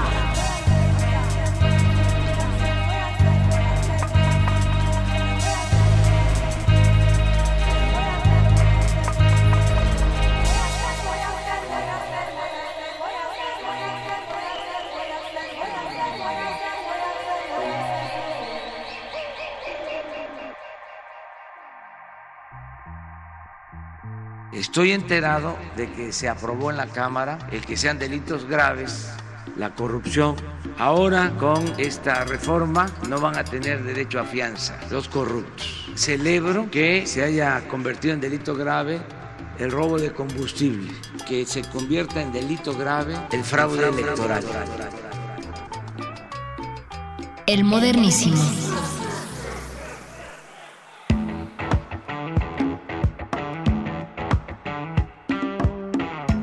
Estamos de regreso cuando son las 9.35 de la noche.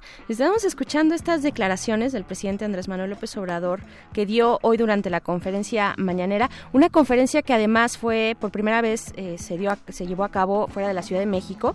eh, tuvo lugar en Monterrey, en Nuevo León. Y bueno, estas declaraciones sobre lo ocurrido ayer en Cámara de Diputados, en la Cámara Baja, la aprobación de la reforma al artículo 19 constitucional para incorporar nuevos delitos que ameritan prisión preventiva oficiosa. Y si ustedes nos han sintonizado regularmente, sabrán que le hemos dado seguimiento a este tema eh, desde, desde que surgió como propuesta en comisiones y han estado en estos micrófonos pues distintas, eh, distintos especialistas para, para pues darle continuidad, seguimiento a lo que se fue dando paso por paso y que hoy, eh, bueno, esta, el día de ayer llegó a esta aprobación en diputados. Y bueno, Parte de esta conversación la hemos tenido con Gabriela Ortiz, quien es abogada y especialista en sistema penal acusatorio y que ahora, eh, además, por primera vez está físicamente aquí, de manera presencial en esta cabina. Generalmente la habíamos tenido a través de la línea telefónica, pero te agradezco mucho, Gaby, Gabriela Ortiz, por estar acá. Eh, gracias, bienvenida. No, pues muchísimas gracias. Es un honor estar ahora sí en forma presencial aquí en cabina. Y bueno, eh, ojalá fuera con otro tema, pero es este, es este que ha generado pues tanta eh, polémica, ¿no? Dentro de la, sobre todo los especialistas, institutos especializados en justicia penal, ¿no? Eh, pero también hay un eco muy grande por parte de la sociedad, ¿no? Que exige, que, que, que, que le exige a este gobierno y ese fue el mandato desde las urnas, ¿no? Termina con la impunidad eh, termina pon freno a la violencia, a la corrupción y bueno, eh, la lectura que se hizo o, lo que la evidencia nos deja ver es que la lectura que hicieron las y los legisladores eh, de Morena y en este cambio eh, político, de poder político, pues fue prisión preventiva oficiosa, ¿no? Para empezar nada más, pero bueno, es el tema que con el que ahora vamos a platicar contigo, Gaby. ¿Cuál es tu primer balance de, de lo que ocurrió ayer en la Cámara de Diputados?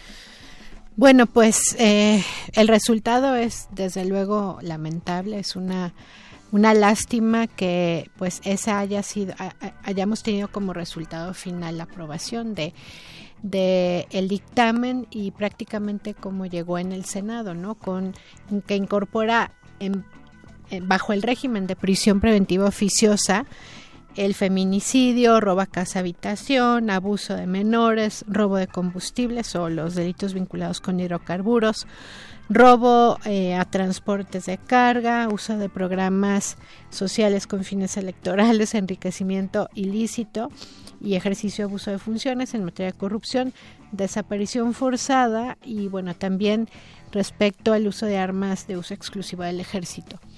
Eh, pues tristemente ganó el mensaje político, ¿no? y una falsa idea de combate a la impunidad, esa es la realidad. Y desde un principio, pues bien hemos dicho que son medidas de populismo punitivo, de populismo penal.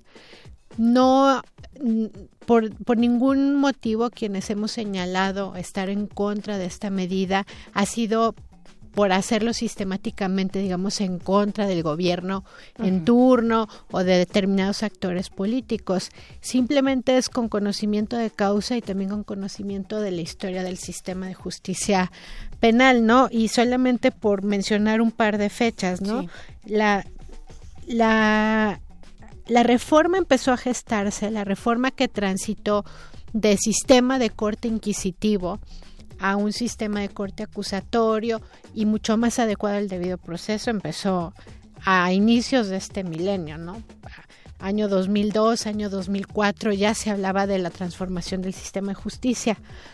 En el año 2006 inicia en Chihuahua, en Oaxaca, en Zacatecas, en Morelos, en los primeros estados que hicieron estos esfuerzos por transformar el sistema de justicia penal, como te decía, un sistema acusatorio. Y en 2008 se concreta la reforma constitucional que da cobijo y que transforma a nivel nacional el sistema de justicia penal con el intento de enterrar para siempre, digámoslo así, el sistema de corte inquisitivo.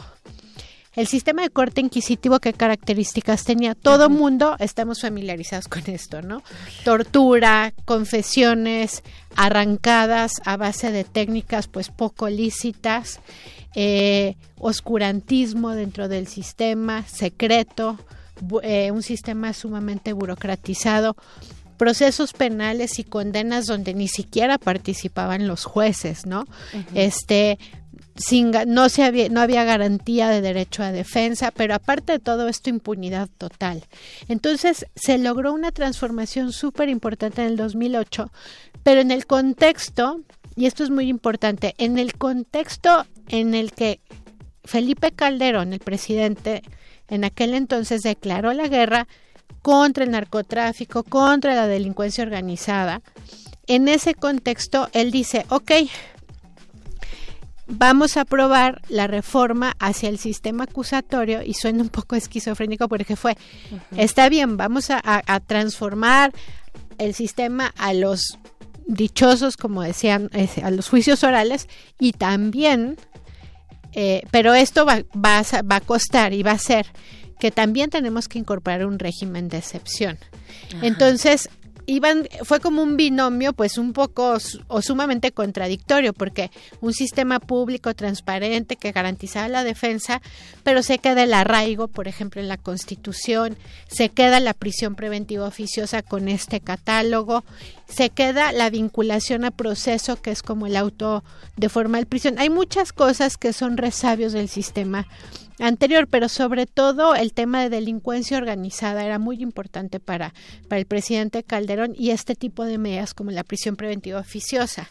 Entonces, hay que entender en qué contexto histórico o de qué contexto histórico viene esta disposición que, que no fue creación de Felipe Calderón. que eso o sea, quería preguntar. No fue creación de él realmente. Ahí también tuvo que ver Carlos Salinas de Gortari y otros presidentes anteriormente. Pero quien lo consolidó, digamos, en el nuevo régimen eh, de, de seguridad y justicia penal y que tenemos hasta la fecha, que fue sumamente novedoso y que transformó o que cambió 10 artículos constitucionales fue precisamente el de Felipe este Calderón. Claro, déjame hacer nada más un paréntesis, un poco como eh, eh, recordatorio cultural, breviario cultural. Eh, ustedes recordarán tal vez este documental de Laida Negrete, ¿no? De presunto culpable, que retrata muy bien esta parte del sistema penal inquisitivo, ¿no? Todo escrito detrás de la la rejilla, no había acceso con el, con el, con el juez, estaba el Ministerio Público y su secretario o secretaria, y lo que pusiera el, bendito o bendita secretaria, pues era lo que iba a quedar asentado ahí, ¿no? No había esta parte adversarial de las dos personas, las partes, digamos, en, en comunicación, pública, en audiencia, pública, ¿no? Todo esto, creo que ese es un buen referente para recordar, si algunos de ustedes no lo recuerdan, eh, pues esta, esta parte muy, muy difícil de la justicia mexicana, ¿no? Sí. y, y bueno, y de hecho, después de esto viene em, Enrique Peña Nieto. Em, él directamente no se pronunció sobre la prisión preventiva como tan insistentemente como lo, eh, lo ha hecho ahora el presidente, pero pues en diputados, en el, el, PRI operaba para imponer y para incorporar nuevas medidas. Hay que decir también que Miguel Mancera en su momento fue uno de los principales promotores de la prisión preventiva oficiosa y de medidas también populistas punitivas, ¿no? Cuando el año antepasado, en 2017, hablaba de cómo salían hordas de decía hordas salen de, de, las prisiones y por eso está incrementando la delincuencia en la Ciudad de México por culpa del nuevo sistema de justicia penal, porque es, eh, se hablaba mucho, ahora ya no se habla tanto de esta palabra de, del hipergarantismo, ¿no? Es que es hipergarantista y como es hipergarantista, pues este están escapándose eh, como si fuera un apocalipsis zombie, ¿no? Perdón el ejemplo, pero esa era la imagen que, que hacía Mancera. Y esto pues obviamente alentando este tipo de, de reformas. Y hubo intentos, o sea, esta que presentó Monreal, porque Monreal fue quien abrió la caja de Pandora en septiembre del año pasado, no es, no es ninguna novedad, o sea, ha sido una tras otra. Eh, yo siempre les digo, tal parece que es como una carta a a Santa Claus, el, el 19 constitucional, respecto a problemas de impunidad, ¿no? Es como, a ver, ¿tú qué, qué delito quieres que termine? O qué delito quieres combatir y lo metemos en el 19 constitucional. Yo quisiera saber si hay alguna razón mágica por la cual vaya, y la verdad es que no, y, y, y es muy lamentable ver cómo a nombre del feminismo y tergiversando totalmente las propuestas y la lucha feminista, diciendo que qué bueno que se había incorporado ya este delito al catálogo porque esa era la lucha de las mujeres, o sea, y, y, es una tergiversación a nivel político, a nivel ideológico, pero también a nivel técnico jurídico sobre los alcances de, de esta medida. Entonces, eh, ¿Qué, se pone, ¿Qué se pone en riesgo? ¿Qué, ¿Qué se está poniendo en riesgo? ¿Por qué es tan importante que tengamos esta, estas discusiones? ¿Qué, ¿Qué es lo que se, se, se, fraguó, digamos, en, en, en el Congreso Federal? En, lo, primero que se pone en riesgo es, es, un reconocimiento histórico a lo que digamos, a la pugna que se ha hecho sobre la transformación del sistema de justicia y por tener un sistema de justicia con valores más democráticos. Es decir, eh, si no hemos llegado todavía a ese horizonte que se busca o a ese sistema que idealmente se ha diseñado, que sea más justo, que sea más eficiente y demás, esto en lugar de ser un paso hacia adelante es un paso hacia atrás. Es, es un retroceso. Eh, primero, el sistema de justicia es un sistema novedoso, es un sistema muy nuevo. Hay quien dice, ¿cómo dices que es un nuevo sistema si lleva más de 10 años funcionando desde el, 2006, eh, desde el 2006? Pero en realidad estamos hablando de una tradición, o sea, que está tratando de revertir 200 años de Inquisición, si no es que más. Si no es que más. Si no es que más, ¿no? Entonces, ese es un primer punto. Ahora, ¿qué está también en juego? La posibilidad de hacer eficientes las investigaciones, ¿no? Eh, el Ministerio Público eh, está dándole un poder eh, un poder sin control y sin contrapesos al Ministerio Público para hacer imputaciones. Ese ya lo tenía, ¿no? En el antiguo sistema, este poder, mm, ese gran poder, digamos, muy distinto, con sus planteamientos diferentes y la presencia del juez, pero ya era, era muy poderoso el Ministerio Público. Era muy poderoso el Ministerio Público y ahora es volverle a dar ese poder, ¿no? Precisamente se habla de que, de que, el sistema es adversarial porque tienes dos partes que son adversarias, valga la redundancia, pero es como un partido de fútbol. Tienes dos equipos con el mismo número de, de, de, de personas y etcétera, ¿no? integrantes y demás. y aquí no, es como decir, bueno, vamos a empezar a jugar un partido de fútbol de 15 contra 6, ¿no? Entonces es dar mucho más poder al Ministerio Público, pero no es solamente por esta idea del partido, sino que este, este poder sin contrapeso, sin control y tan discrecional, también va a ser caldo de cultivo para actos de corrupción. Lo pongo como el siguiente ejemplo. Te detienen en flagrancia o te detienen en flagrancia entre comillas. Dígase, te, te siembran un arma del uso exclusivo del ejército, ¿no? O te siembran un galón de hidrocarburo, lo que sea. Y el Ministerio Público en realidad no necesita muchas pruebas para llevarte a la audiencia inicial, porque por diseño procesal, en, en un sistema acusatorio, no es relevante llevar muchas pruebas en la primera audiencia. El tema es que en este momento choca o entra en convergencia más bien con una figura inquisitiva, que es la prisión preventiva oficiosa. Entonces tienes muy pocas pruebas, que es para tan solo iniciar formalmente el proceso. Sí, sí, sí. Y en este caso es muy, es, es, muy bajo. es muy, muy bajo porque es solamente para que el juez, digamos, dé luz verde para que se inicie un largo proceso penal o para que se inicie un proceso penal entonces, aquí converge con una figura que es un resabio inquisitivo, que es autoritaria, digamos, la prisión preventiva oficiosa, entonces con muy pocas pruebas y simplemente con el, eh, con el, con el dicho del Ministerio Público te pueden mandar a prisión preventiva, porque en, ese, en esa instancia o en ese momento el juez al juez la ley no le exige los estándares que se exigen, por ejemplo, en la audiencia de juicio. Que ya es una dos etapas después, ¿no? exactamente, exactamente.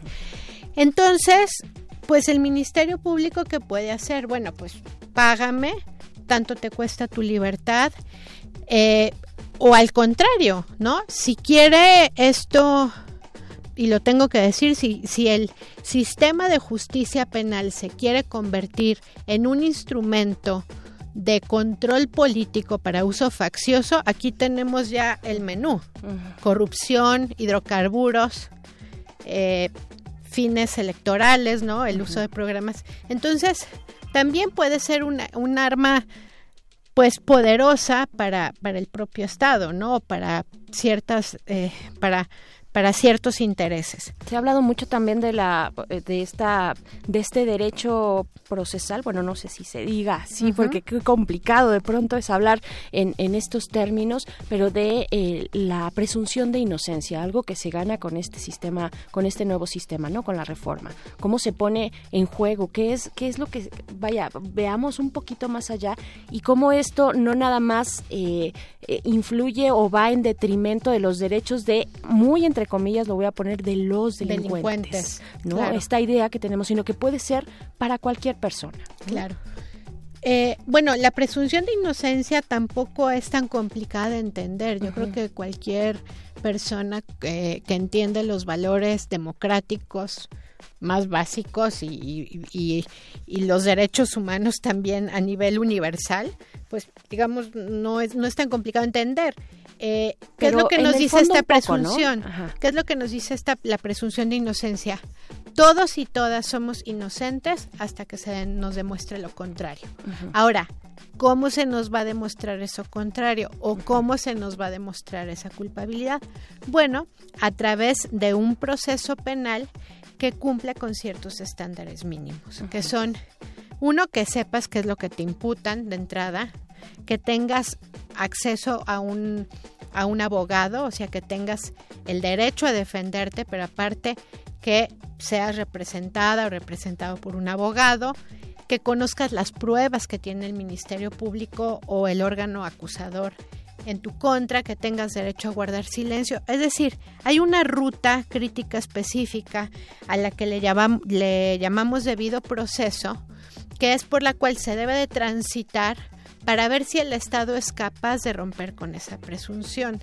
Son garantías mínimas que debe de tener eh, el, el, proceso penal. Entonces, la presunción de inocencia es así, o sea, hasta que, hasta que no exista una sentencia condenatoria en tu contra, te van a meter a, a la cárcel. Eso creo que hay que repetirnoslo una y otra vez. Como un mantra. Sí, parece, parece muy sencillo, es muy sencillo de explicar, de entender, pero a la hora de la hora nos volcamos a hacer eh, juicios mediáticos, linchamientos, ¿no? Este, linchamientos. si una persona es detenida por un policía eh, y, presentada ante un ministerio público, para gran parte de la sociedad ya es un delincuente. Desde luego, sí. O sea, por un lado tenemos esa lectura y por otro lado estamos criticando a los policías porque no hacen su trabajo. Su trabajo, ¿no? Es súper ambiguo, contradictorio cómo nos movemos en estos dos ámbitos, ¿no?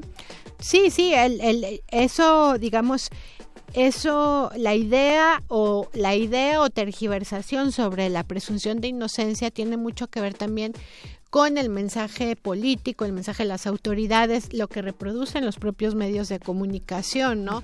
La nota roja, estas revistas o publicaciones sobre personas que son detenidas ah, eh, en las madrugadas y ya demás. Está en todos lados, ¿no? Ya no son este periódicos este, particulares, sino ya es en todos los noticiarios. Claro, entonces eso eso desde luego va en, contravención al, principio de presunción de inocencia. Y lo otro que es bien importante sobre, sobre este, este tema, este punto, es si, si analizamos, por ejemplo, cuando sobre todo, bueno, la anterior PGR o las fiscalías eh, tratan de comunicar logros, no siempre son detenidos, o sea, detuvieron al determinada persona, ¿no? En este o se liberó y ya se ejecutó la orden de aprehensión, etcétera, ¿no? Y siempre salen las fotografías y se publicita la detención de esa persona. Hasta ese momento la persona sigue siendo inocente, ¿no? Entonces, y hay todo un tema también respecto a la libertad de expresión en este sentido, que no quiero entrar a este punto, pero sí, digamos, hay una vulneración de derechos y sobre todo una vulneración hacia la presunción de inocencia. Pero de parte de las instituciones, reiteradamente, ese es el mensaje o esa es la idea de eficiencia que quieren transmitir. Cuando hemos visto realmente que nos comunican, por ejemplo, condenas, ¿no? O sea, es decir, se acaba de condenar, así como ocurre y a lo mejor no es el, mejor de los referentes, pero así como ocurre en el caso de Estados, en, en Estados Unidos y, y bueno, acabamos de tener el caso del Chapo Guzmán, o sea, cómo fue el juicio del siglo, cómo se fue dando un seguimiento pues puntual y cotidiano a lo que ocurría en la audiencia de juicio por parte de los medios de comunicación, cómo se comunica la sentencia, el, fallo del jurado, etcétera, pero estamos hablando de una audiencia de juicio de la cual se obtuvo una sentencia. Entonces, cuando un fiscal detiene a una persona, está muy lejos de llegar todavía al momento de juicio, y eso no lo hemos visto acá en México. Y lo peor del caso es que sí deberíamos detenerlo, porque ese es el diseño que tenemos sobre el proceso este sobre el proceso penal. Claro, y es, es publicitar también, transparentar lo que está ocurriendo en el sistema en el sistema penal y en el poder judicial. estamos platicando con Gabriela Ortiz, abogada y especialista en este sistema penal acusatorio. Gaby, nos quedan poquitos minutos ya, pero yo quisiera también avanzar en la parte de qué, qué sigue ahora, una vez que pasó esto en diputados, previamente en senadores. ¿Qué sigue?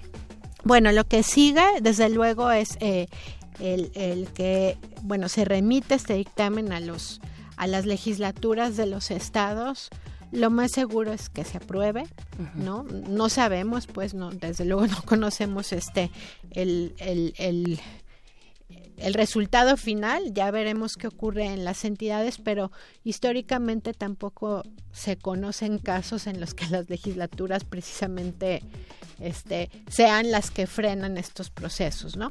y, no y no parece haber como antecedentes de avanzada y progresistas y garantistas en este sentido. No, porque, porque de hecho, por ejemplo, eh, Miguel Mancera, eh, es siendo, este, siendo eh, jefe de gobierno y estando en la CONAGO, pues hizo muchos acuerdos y le dio una gran publicidad a esta medida. Entonces, ya el trabajo viene preparado de alguna manera, ¿no? Pero bueno, esa es una suposición. Ahora, sí. Realmente hablando hablando con mucha seriedad sobre lo que debería de ocurrir, uno es que eh, las legislaturas deberían de abrir espacios y hacer el ejercicio de parlamento abierto para tomar esta decisión, sea votar a favor o en contra del dictamen, pero lo tiene que hacer. ¿Bajo qué principios? Bajo los principios de transparencia, de participación, de colaboración y de escucha, sobre todo de escucha, pero sí de tomar en consideración lo que digan los expertos, lo que digan los y las operadoras, lo que digan quienes acudan a este a estos ejercicios. Las operadoras y operadores del sistema judicial te refieres a aquellos que aplican el sistema. Por supuesto, porque van a ser personas que van a ser afectadas o que van a recibir el, el impacto de esta de pues de esta reforma. Entonces, y sobre todo, bueno, ya lo vimos, ya vimos lo que ocurrió con Guardia Nacional, ya vimos lo que ocurrió también con la reforma del 19 que pues el Parlamento abierto fue una gran simulación, una suerte de simulación ahora en estos procesos y en estas en estos procesos de reforma. Entonces, sí debería de haber como una digamos, una toma de conciencia por parte de las legislaturas de los estados y abrir estos espacios. ¿Por qué razón? Porque las reformas empezaron a operarse desde los estados.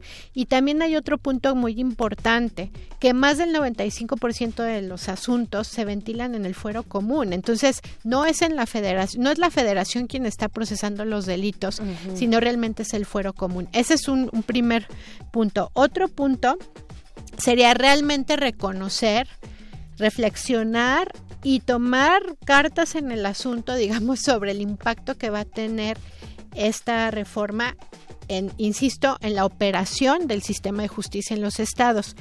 Tiene que ver con cada, digamos, cada una de las categorías, porque no son, no son solo nueve delitos, o sea, uno ve la ley de hidrocarburos y bueno, este es federal, pero este tiene muchos tipos, se desdoblan más. Entonces, hay que ver como todas las consecuencias que tienen sobre cada, cada tipo de delitos. Y por último, yo no quisiera dejar de citar una pequeña ventana que tiene el artículo 167 del Código Nacional eh, son tres renglones que considero que no deberían de dejarse al lado y deberían de tomarse en consideración. Dice lo siguiente, en materia de, de perdón, de, de prisión preventiva oficiosa, dice, el juez no impondrá la prisión preventiva oficiosa y la sustituirá por otra medida cautelar únicamente cuando lo solicite el Ministerio Público por no resultar proporcional para garantizar la comparecencia del imputado al proceso, etcétera, ¿no? Gaby, con eso,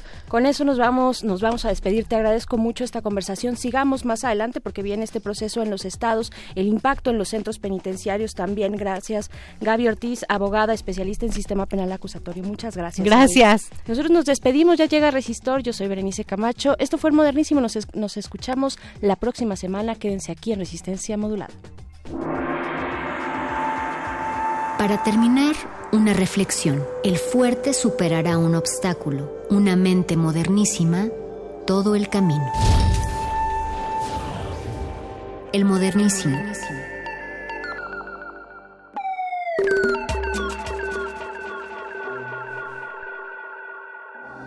Resistencia modulada. Escuchas 96.1 de FM. XEUN. Comenta en vivo nuestra programación. Facebook Radio UNAM. Twitter arroba Radio UNAM. Radio UNAM. Experiencia sonora.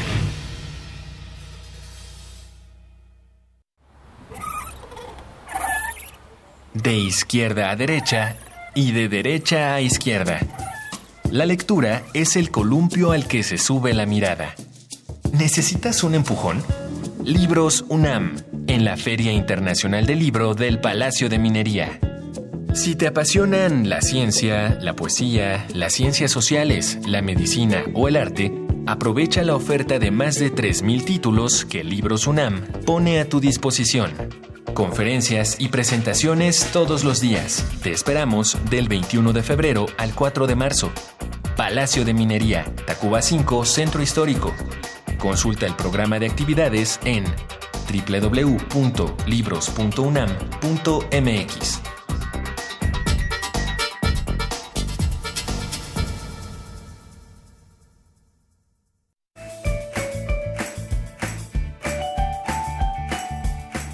Su futuro inicia hoy. Tú puedes apoyar a que los sueños de tus hijos se conviertan en realidad. En febrero son las preinscripciones. Acude a la escuela más cercana a tu domicilio a realizar el trámite. Hoy, niñas y niños son el centro del sistema educativo. Es su derecho. Educación para todos. Gobierno de México. La revista de la universidad en radio.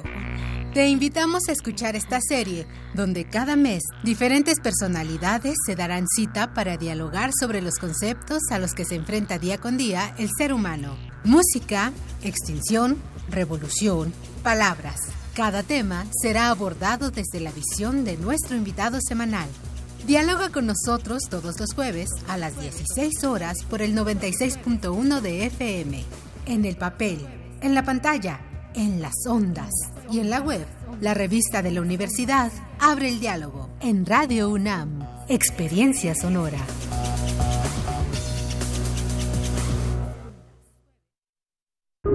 Resistencia modulada. Todos somos máquinas perfectas, antenas, dispositivos inteligentes. Somos la comunidad más grande de la historia. Somos la comunidad más grande de la historia. La tecnología es abrumadora. Aquí puedes usarla a tu favor. Resistor. Resistor.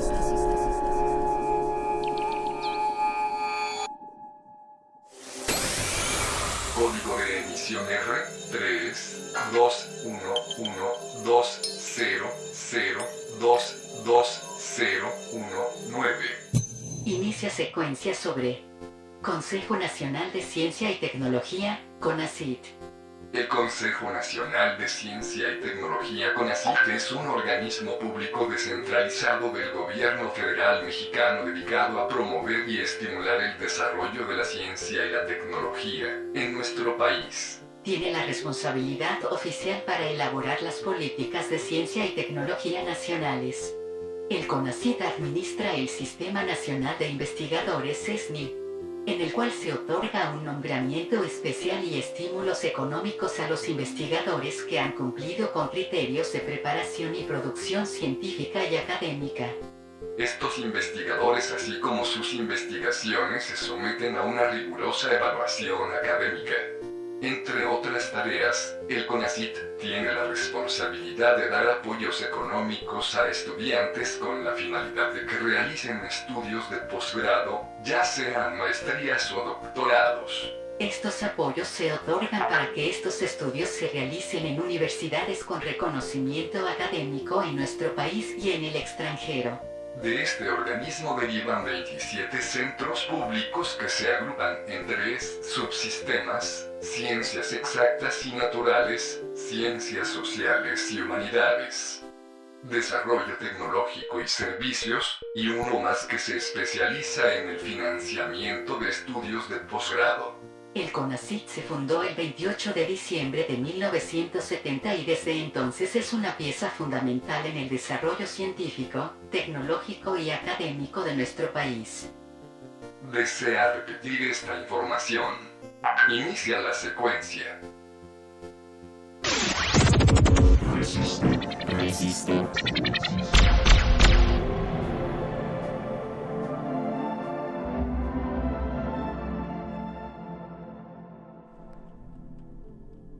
Muy buenas noches. Soy Alberto Candiani y tengo, tengo la única oportunidad por hoy de conducir esta sección de ciencia y tecnología llamada Resistor, que es parte de este gran proyecto Resistencia Modulada que ya está cursando su primer lustro de vida. Estamos transmitiendo en vivo desde Radio UNAM en el 96.1 de frecuencia modulada, así como en nuestros sitios web www.resistenciamodulada.com, www.radio.unam.mx y también, si ustedes prefieren, descarguen la aplicación Radio UNAM Oficial, sí, Radio UNAM Oficial, disponible en ambas tiendas, en la del Android y en la de la Manzanita, donde pueden escuchar el live streaming de las frecuencias de FM y también del 860 de AM. Esta noche Resistor eh, tiene una invitada muy especial en, cabina. Ella es la doctora Elena Álvarez Builla, es la directora del Consejo Nacional de Ciencia y Tecnología y ella estará en breve aquí con nosotros para, para platicar sobre, sobre el futuro de este consejo.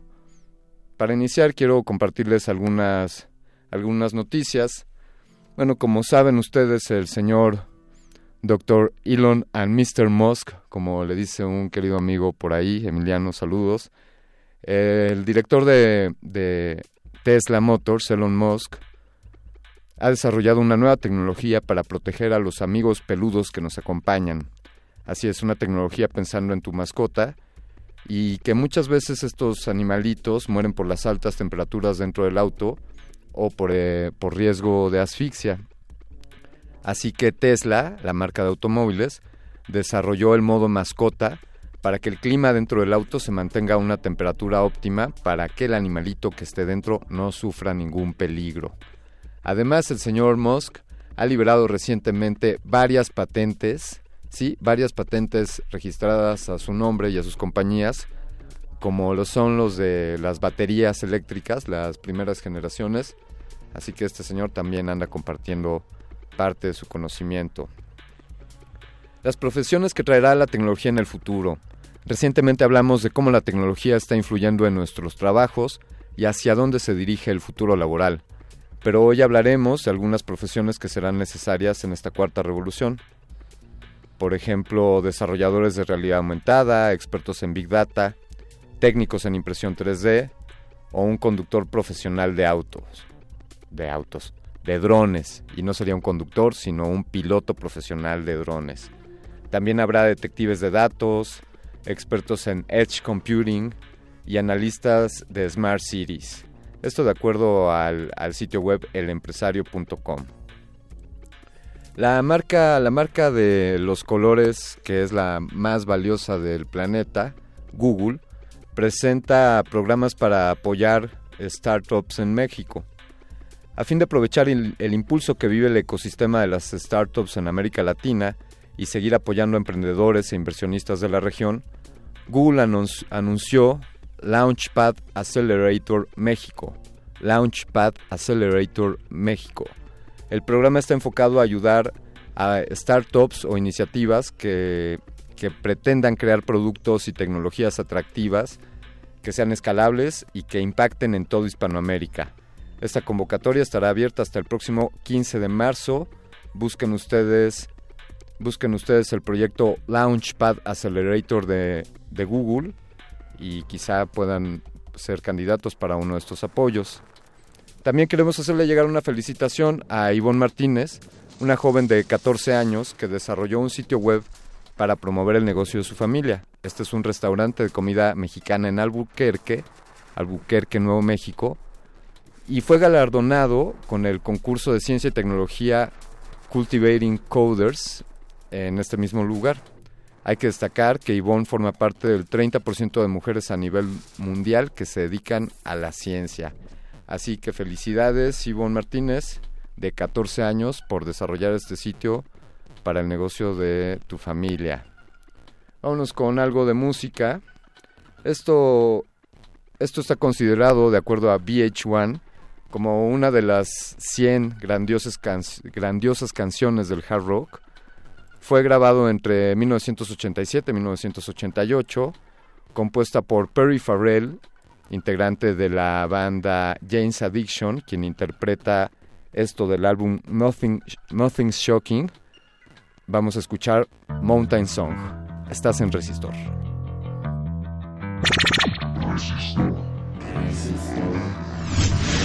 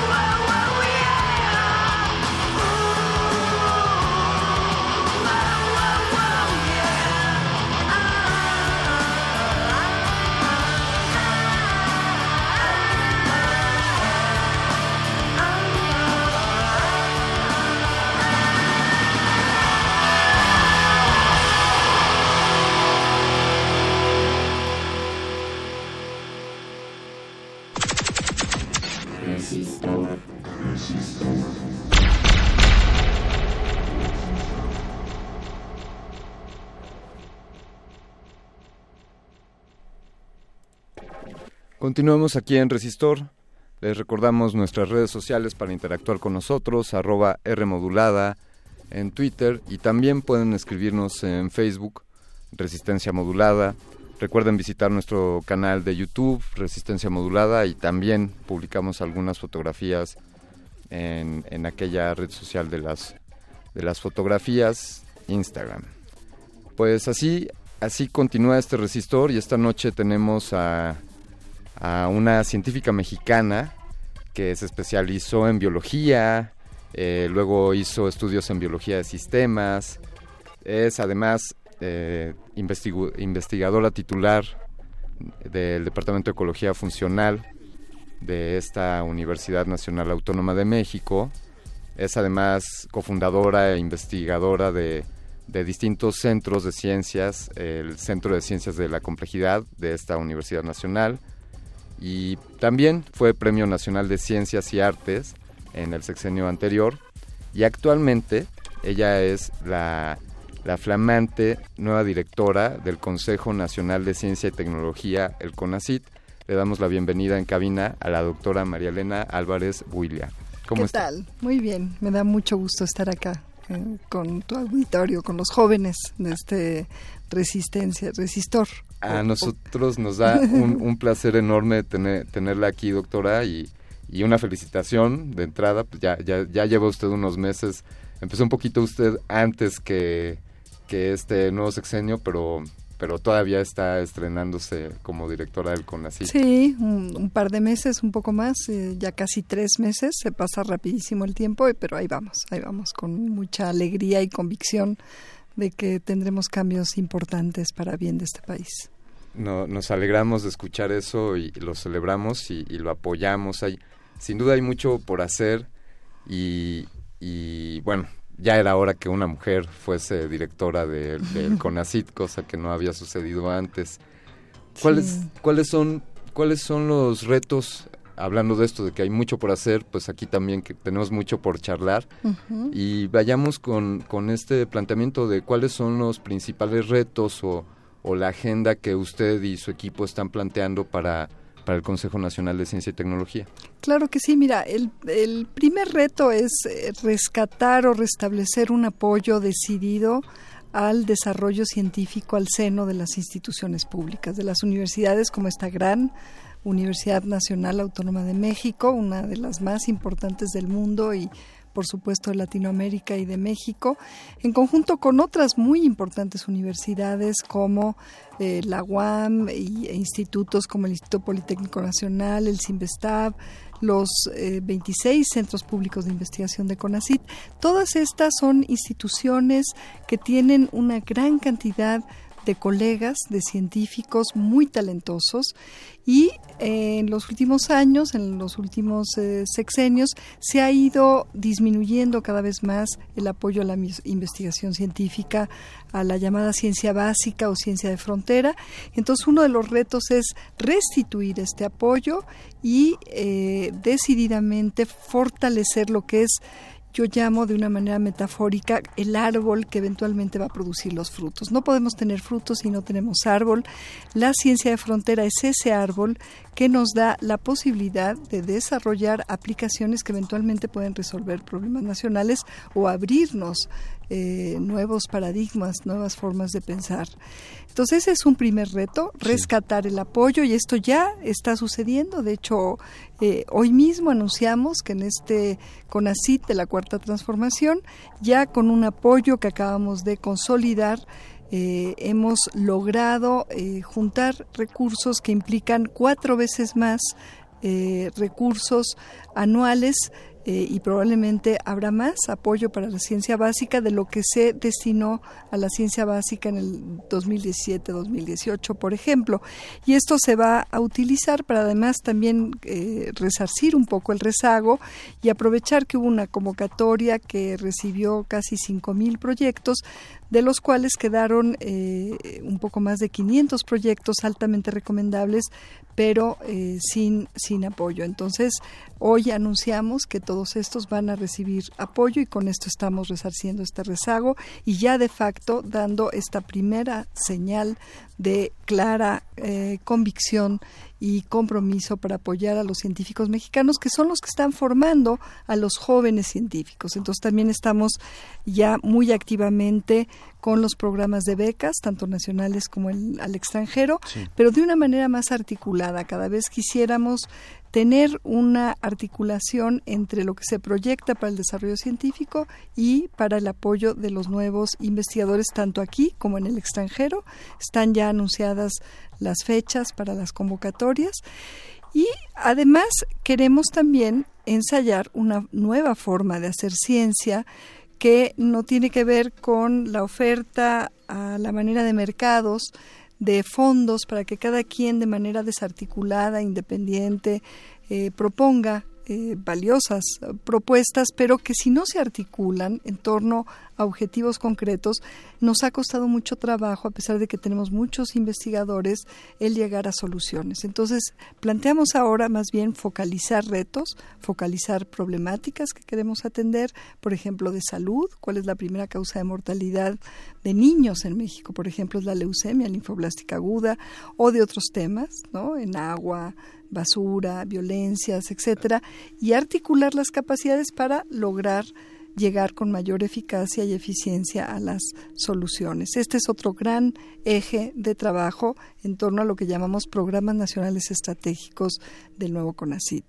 Hemos, eh, bueno, primero este gran reto de que incluso con, con algunos recortes que se presentan presupuestalmente para para el Consejo el que se esté ampliando la, la oferta de, de apoyos a, proyectos, muy importante, eh, incluso a estos otros proyectos que quizá no quedaron dentro de la selección, pero que los evalúan ustedes como valiosos.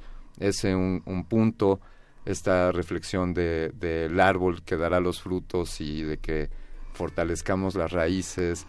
Eh, sabemos que en México pues tenemos un déficit de, de investigadores, de científicos, por, per cápita, eh, como, como lo tenemos en otras áreas, pero a nuestro parecer, desde luego, eh, la formación de científicos o la cantidad de científicos por, por habitantes debería de ser superior, ya que eso está comprobadísimo que hay una relación entre el bienestar de, de los ciudadanos con el número o la cantidad de ciencia que, que, se, que se construya.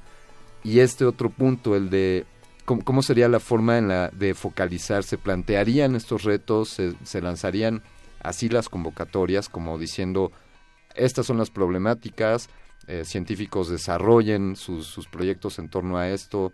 ¿Cómo, cómo funcionaría? Sí, mira, estamos justamente desde que el presidente eh, Andrés Manuel López Obrador me invitó a este gran reto, eh, me puse a pensar justamente en esto, cómo es que podemos hacer más eficiente la articulación de la capacidad científica y tecnológica del país para resolver problemas. Entonces, eh, focalicé un problema. ¿De qué se están muriendo los niños eh, del país? Eh, y me sorprendió la respuesta. una de las principales causas de mortalidad es la leucemia linfoblástica aguda. Entonces empecé a contactar a los expertos en México, tanto en investigación fundamental básica, en torno a esta problemática de salud infantil como a médicos.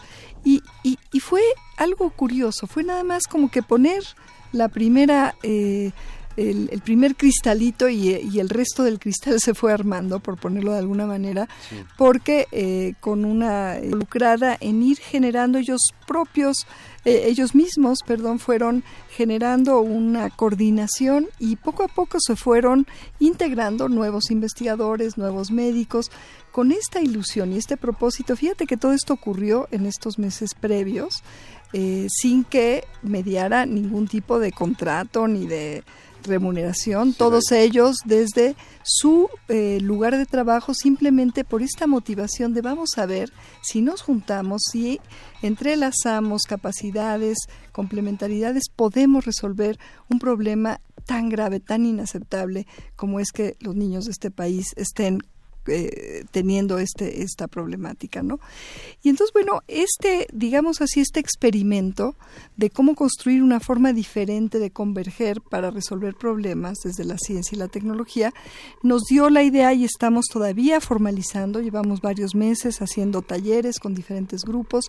Cada problemática tiene su peculiaridad, ¿no? Hay otro programa nacional estratégico en eh, formación que tiene que ver con la posibilidad de desarrollar inmunofármacos que son hoy en día eh, muy importantes en el tratamiento del cáncer o problemáticas sociales eh, que tienen que ver, por ejemplo, con la migración, las desigualdades, la violencia, el acceso a la educación.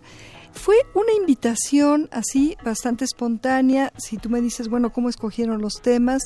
Muchos de ellos son obvios, han salido, por ejemplo, en el foro consultivo, eh, en encuestas que se han hecho. Una y otra vez aparece agua, basura, eh, conservación de los grandes y riquísimos ecosistemas que tenemos en este país y todos estos problemas de salud que siempre son tan importantes y tan claros, ¿no? Reflejos de las problemáticas que puede haber en un país. Entonces, bueno, este periodo de eh, eh, reuniones, de talleres, de foros, todos hechos de manera pro bono, generosa por, por eh, este, colegas que están emocionados por la posibilidad de que su trabajo se torne aún más significativo, nos están dando la pauta para ya estar empezando a plantear algunas formalidades en términos eh, genéricos ya se habían planteado, como lo he hecho aquí, eh, los objetivos que tienen que ver con eh, focalizar problemas para hacer una suerte de ingeniería reversa y eh, preguntar, integrar, convocar a las redes. Hubo un proyecto valiosísimo del CONACIT que tenía que ver con las redes de investigación. Este sería como un nuevo, una nueva etapa, ¿no? Eh, había diferentes redes, son padrones de colegas que han estado trabajando. Ahora es proponerles articularse inclusive con colegas de otras redes, de otras especialidades y en pocas semanas estaremos ya publicando las formalidades de esta propuesta. Va a haber este, convocatorias en torno a eh, algunas de las líneas eh, de investigación e incidencia que se están ya eh, focalizando como más importantes, como pendientes de atender, y entonces habrá convocatorias en torno a demandas específicas. Esto ocurre mucho en, en las convocatorias, por ejemplo, a científicos en Europa, y también haremos invitación a la estructuración de nuevos programas. Una guía importante para el planteamiento de estas temáticas son los objetivos de desarrollo sustentable que planteó la ONU, pero mexicanizados, ¿no? Mexicanizados porque hay que aterrizarlos a los retos más grandes que tenemos en el país. Estamos muy emocionados con esta nueva propuesta porque hemos visto esta respuesta de una parte de la comunidad y entonces ahora es momento de formalizarla y de hacer una invitación más abierta, tanto o, que se siga abriendo porque se ha ido eh, ramificando solita tanto dentro de cada programa como entre eh, los diferentes grupos para que eh, se formalicen las convocatorias específicas, algunos proyectos urgentes de atender, invitando a colegas a hacerlos por encargo para resolver de una manera más eficaz. ¿no? Entonces esta es una diferencia clara entre eh, convocatorias eh, disjuntas que de manera independiente la comunidad atiende eh, porque creemos que si planteamos estas plataformas, estas plataformas o andamiajes de colaboración en torno a estos retos o estas necesidades, va a ser mucho más eficiente y eficaz y creemos también mucho más eh, se va a poder hacer mucho más con eh, los mismos recursos, ¿no? Entonces, bueno, esta es, eh, creo yo, una línea novedosa del nuevo CONACIT. Como te digo, estaremos formalizando, terminando de formalizar esta propuesta en las próximas semanas. Las líneas generales están ahí planteadas y estaremos anunciando algunos de los programas nacionales estratégicos que están ya maduros, que han logrado integrar a prácticamente todos los colegas de la nación y si no, los convocarán a través de estas demandas específicas que están con experiencia trabajando en estos temas tan importantes de resolver. Perdóname lo, coloquial de decirlo así, pero es que mientras escucho la voluntad que existe por parte de esta comunidad o de una buena parte de la comunidad científica y el planteamiento de estas problemáticas específicas, pensaba así, se juntan, se juntan el hambre con las ganas de comer, es decir, los científicos en nuestro país no desarrollan ciencia meramente por una cuestión ociosa o por eh, una satisfacción meramente individual, sino, sino también buscan que, que sus trabajos, que sus hallazgos y sus descubrimientos tengan, sus invenciones incluso, tengan un impacto directo en, en, en beneficios a la sociedad y, y de alguna manera, pues CONACIT está cumpliendo con esa misión de, articularlos y, de encauzarlos en ese camino. Sin duda, aunque sí me gustaría decir que también es muy importante el apoyar la libertad de investigación, el, la curiosidad, el ímpetu de investigar sobre un tema y no sobre otro, a veces nos lleva a descubrimientos inesperados que pueden abrir nuevas ventanas a la solución o a la comprensión de problemas. Entonces yo creo que tenemos que tener ambas cuestiones eh, bien equilibradas y bien claras, la libertad de investigación irrestricta y el compromiso social. ¿Cómo se articulan ambas? ¿Cómo se apoya a colegas que quieren mantenerse en esta eh, construcción y enraizamiento, como tú bien decías, en cultura y principios del árbol, de, la generación del conocimiento fundamental y a la vez proponemos también a otros colegas que están ya listos para articularse en torno a estas problemáticas y los retos que implican en esta otra eh, forma de incentivar la investigación científica. Pero sí, yo ahora que hemos estado proponiendo esta idea y que solita ha ido emergiendo en esta configuración de grandes eh, redes que ya estaban ahí, eh, muchas de ellas desarrolladas gracias a un apoyo previo de redes temáticas, me doy cuenta de esto que tú dices, que hay muchos colegas que al ver que su trabajo toma un sentido más allá de la publicación en una revista especializado, eh, conectan una emoción y una convicción por ayudar desde el saber que es realmente gratificante. Estamos en Resistor hablando con, con la titular, la directora de el Consejo Nacional de Ciencia y Tecnología, el CONACYT, la doctora Elena Álvarez. Doctora, si nos permite, vamos a poner un poquito de música, como corresponde aquí. Muchas gracias. Eh, esto compuesto por el señor Steve Wingwood en un encerrón que se dio con Eric Clapton y unos amigos allá en 1969 eh, para Ginger Baker. Dice, bueno, él está perdido y no puede encontrar mi camino a casa. Es una canción encantadora. Esto esto se publicó en 1989, es la versión que van a escuchar de Blind Fate, Can't Find My Way Home.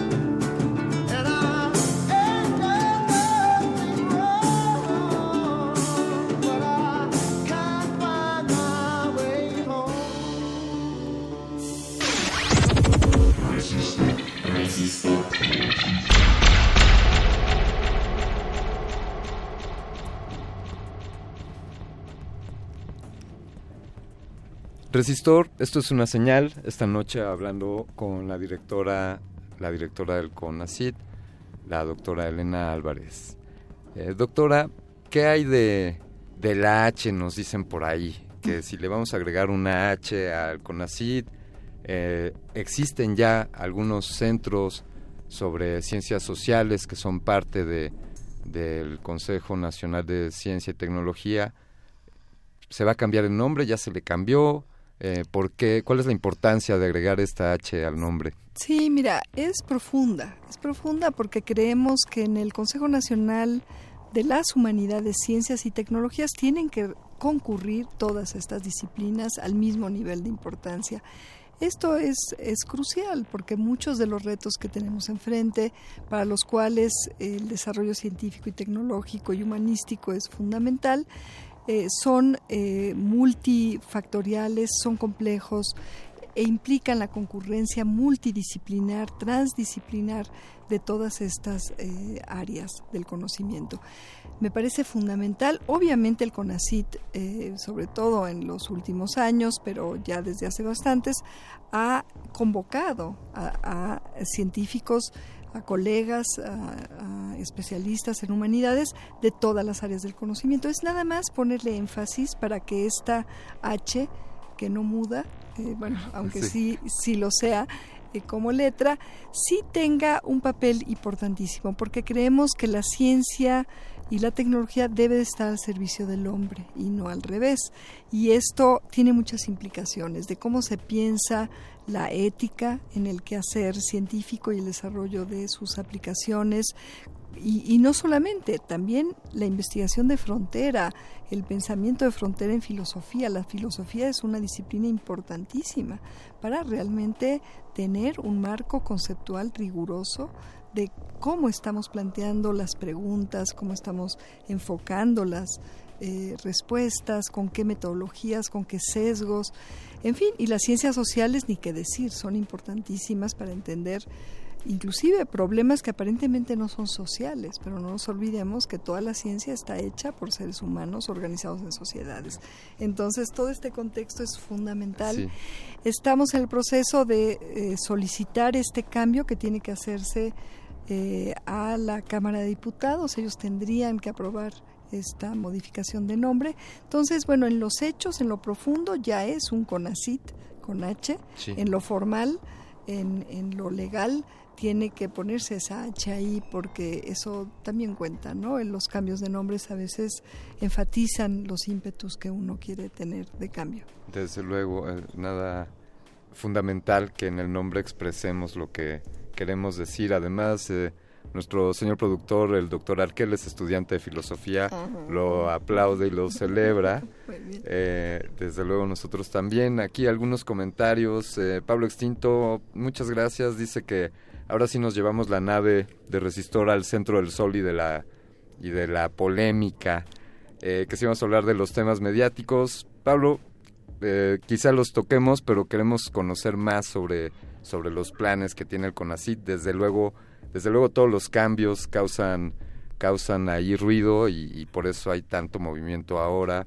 También nos dicen que si podríamos hablar de temas científicos, políticos, tecnológicos. Alguna vez, doctora, hemos planteado aquí a colegas suyos, investigadores, eh, este par de ideas. Por un lado, yo he llegado a decir, caray, nuestros gobernantes deberían de ser científicos y no políticos y por ahí alguien me decía, no, espérate, no te azotes, deja a los científicos hacer su trabajo. Y para eso existen centros como, como el CONACIT o como el Foro Consultivo u otros organismos que, que tienen como una de sus misiones asesorar a que nuestros mandatarios tomen las mejores decisiones.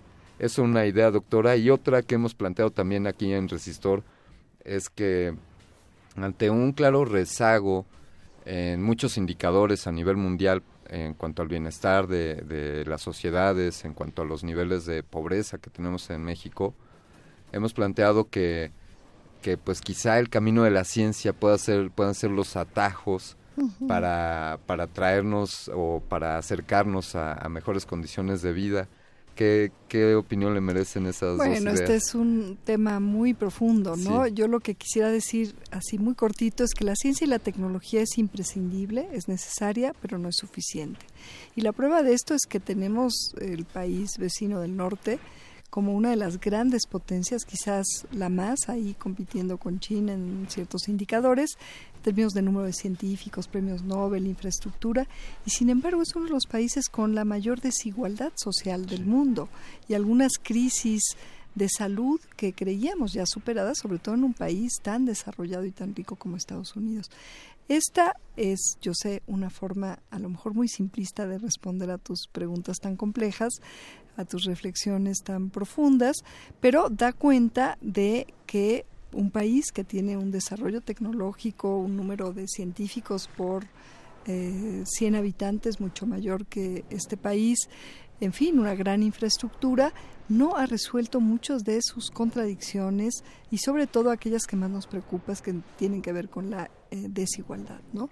Entonces, en ese caso, los políticos honestos, eh, una gestión de servicio público con transparencia, con ética, con rendición de cuentas, como es la que se pretende en todas las instancias del gobierno del presidente Andrés Manuel López Obrador eh, y con una gran cercanía con la gente. Esto es inédito para este país si miramos la historia de los últimos sexenios, esa cercanía del gobierno con la gente, con el pueblo de México, abre a la ciencia una posibilidad también novedosa, pero también una gran responsabilidad.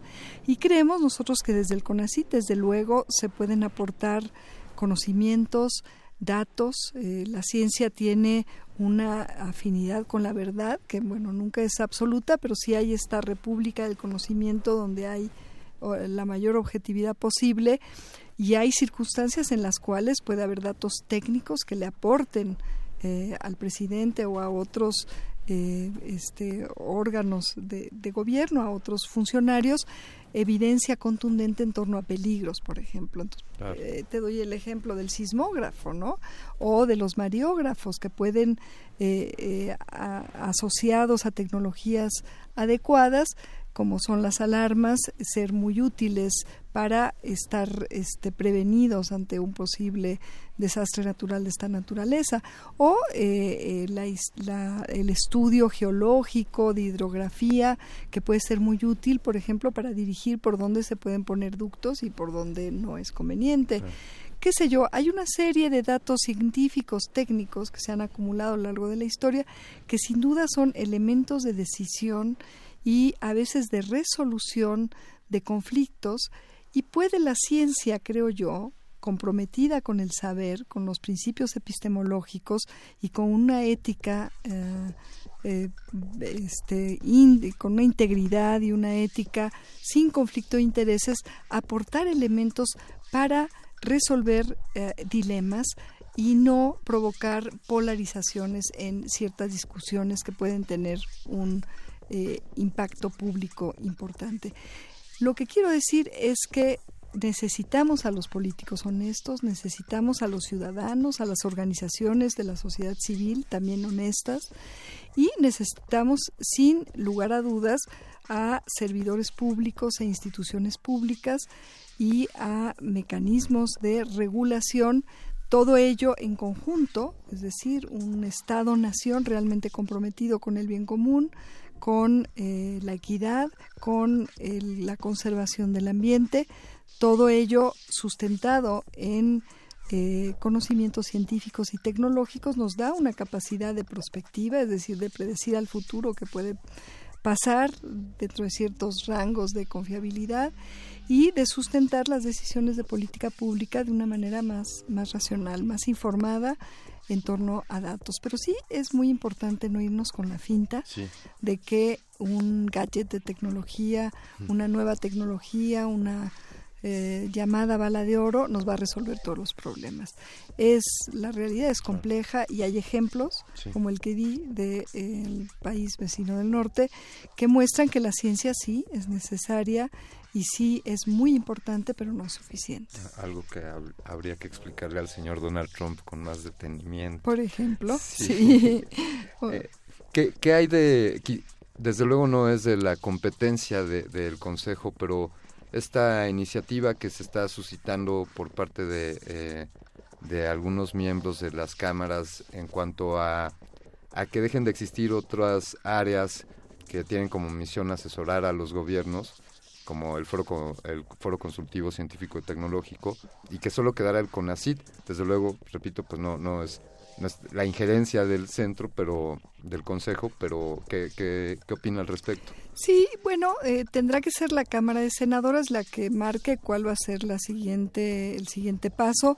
De cualquier manera, eh, yo creo que eh, la postura del Consejo Nacional de Ciencia y Tecnología es que cualquier modificación, cualquier reflexión sobre eh, el marco jurídico en materia de humanidades, ciencias y tecnología tiene que discutirse de manera muy amplia, muy concertada, organizada, con argumentos serios. Creo que también debe de eh, abrirse esta discusión, desde luego, a la amplia comunidad científica y tecnológica del país, a, los, a las reflexiones de los estudiantes y también, eh, ¿por qué no?, a otros miembros de la sociedad, porque muchos de los quehaceres eh, humanísticos, científicos, tecnológicos pueden tener consecuencias. Yo creo que eh, debe de buscarse eh, una estructura, una revisión jurídica o una ratificación del de, andamiaje jurídico en el quehacer científico y tecnológico de este país que fortalezca y no debilite eh, las decisiones eh, democráticas de la ciencia y la tecnología. Entonces, yo no creo que se deban desaparecer estructuras que favorezcan esto, pero debe haber muchos foros, muchos foros eh, colegiados, muchas formas bien reglamentadas y estructuradas de abrir, de democratizar las decisiones en este importantísimo campo de la ciencia y la tecnología por el bien de este país. Vamos con algo de música aquí en Resistor. Esta charla se está poniendo buenísima. Nos dicen ahí en redes sociales, Resistor is on fire. Esperemos que siempre esté on fire. Vamos a escuchar a continuación de 1992 del álbum Good del señor Mark Sandman de la banda Morphine. Esto es You Speak My Language en Resistor.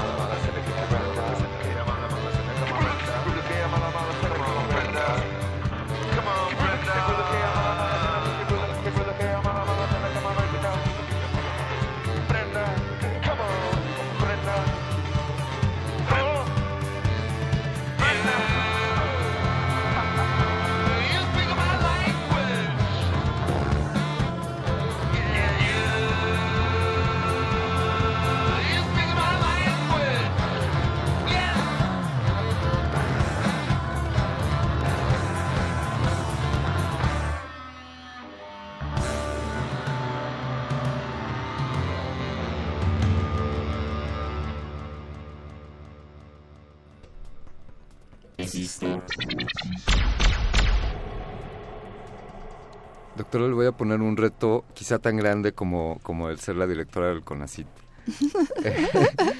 en, breves minutos, eh, un par de minutos, algo que quisiese destacar, es que por, eso le, por eso le advertí que es un gran reto, algo que quisiera destacar en cuanto a este nuevo CONACIT, eh, la interacción con las empresas o eh, algún tema aquí que quiera Sí, nos interesa mucho el convocar al sector productivo del país a articularse también en estas eh, formas de enfrentar retos del país. Por ejemplo, el autoabasto de medicamentos importantes, de vacunas, de antivenenos, o la atención de los problemas de eficiencia energética y transición energética, cambio climático. Entonces, eh, más que eh, un esquema eh, pues unilateral de transferencia desarticulada a diferentes empresas de recursos eh, del Estado. Lo que queremos es convocar a las empresas para establecer un diálogo profundo y buscar nuevos mecanismos de interacción virtuosa, por ejemplo, mercados seguros, incentivos fiscales y sobre todo apoyar a las micro, pequeñas empresas nacionales con base científica y tecnológica, que es muy importante, aumentar su productividad en los casos que ya estén. Y también el otro eje importante, además de estos tres que ya destaqué, es la comunicación, la apropiación social de la ciencia. Estamos promoviendo diferentes proyectos como generar una red de espacios o jardines etnobiológicos en donde se conozca más a profundidad esta riqueza y el conocimiento asociado. Todo ello nos emociona muchísimo y estamos convencidos de que la comunidad científica y humanística, tecnológica de este país irá acompañando, irá articulándose en este nuevo gran proyecto de eh, ciencia, eh, humanidades y tecnología para esta nueva eh, vida del país, ¿no? En esta cuarta transformación. Bien, como, como sé que usted y lo demuestra en, en cada pregunta, es una mujer de retos, le pongo el siguiente reto, que es que se, se visualice usted cuando en su ejercicio de investigación científica, en sus primeros años como investigadora, que sabemos que lo sigue haciendo, sigue haciendo ciencia, pero ¿usted se imaginaba algún día estar en ahora en este papel y qué implica para usted? Eh, implica un reto gigantesco, también un privilegio. La verdad es que me siento muy privilegiada de que alguien como el presidente, a quien admiro mucho eh, desde mucho antes, el presidente López Obrador, que ha logrado esta conjunción de voluntades eh, por mejorar, reconstruir en muchos aspectos este país, pues haya decidido el invitarme a ejercer este, este gran reto, este gran cargo público, el, desempeñarme como servidora pública. En, no, yo, yo no lo veo como otra cosa más que con, con una eh, clara convicción de convocar a el conjunto de actores en tanto la ciencia, las humanidades y la tecnología, pero también al sector productivo, como decía, también a las organizaciones civiles, esto es muy importante, a las organizaciones sociales, a la gente en general, a eh, enfrentar este reto con estas herramientas que nos dan eh, las humanidades, ciencias y tecnología en torno a estas problemáticas, pero también a realmente enraizar con mucho más fuerza, con pertinencia cultural y de principios en el contexto de este nuevo régimen de la Cuarta Transformación, una ciencia de frontera que explore eh, eh, pues aspectos inesperados, novedosos, que nos abran el panorama y que nos hagan también cada vez más independientes, más autónomos y nos permitan generar una tecnología más pertinente para este gran país cuidando su ambiente. Entonces, bueno, sí es un, gran reto, pero conforme me voy imaginando eh, la posibilidad de estar en, en, este servicio público, pues también es un gran gusto, ¿no? Poder tener eh, esta, esta función. Eh, y, sí, bueno, hemos aprendido muchísimo, nos hemos dado algunos traspiés, la burocracia es algo bastante, este, híjole, y no, nunca me imaginé, la verdad es que yo eh, vivía en, en esta burbujita de, de aislamiento que es el que hacer científico en una universidad tan generosa como esta, con todo un privilegio. Y sí, siempre fui eh, muy activista, científica activista, que algunos de mis colegas me lo me lo reprochan de alguna manera.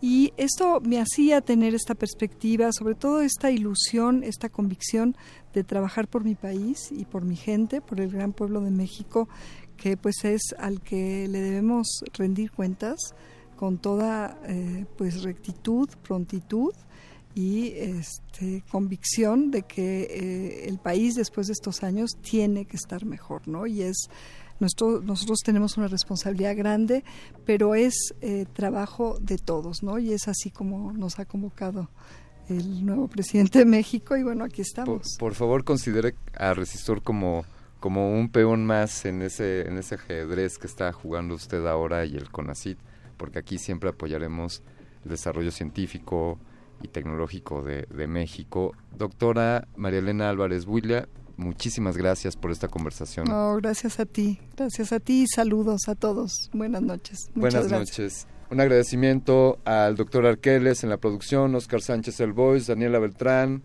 José Jesús Silva, pero sobre todo un agradecimiento a ti por sintonizarnos cada miércoles.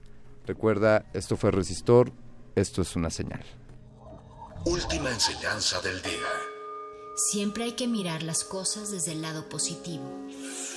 Si no lo hay, descarga la actualización. Descarga la actualización.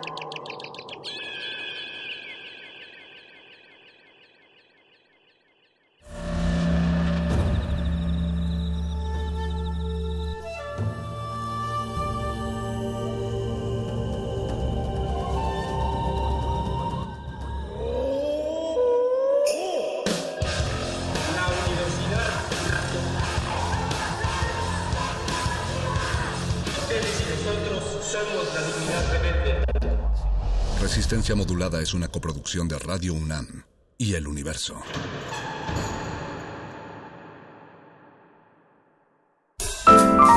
...2019... 100 años del nacimiento de J.D. Salinger. El guardián entre el centeno de 1951 fue una novela controversial para su época.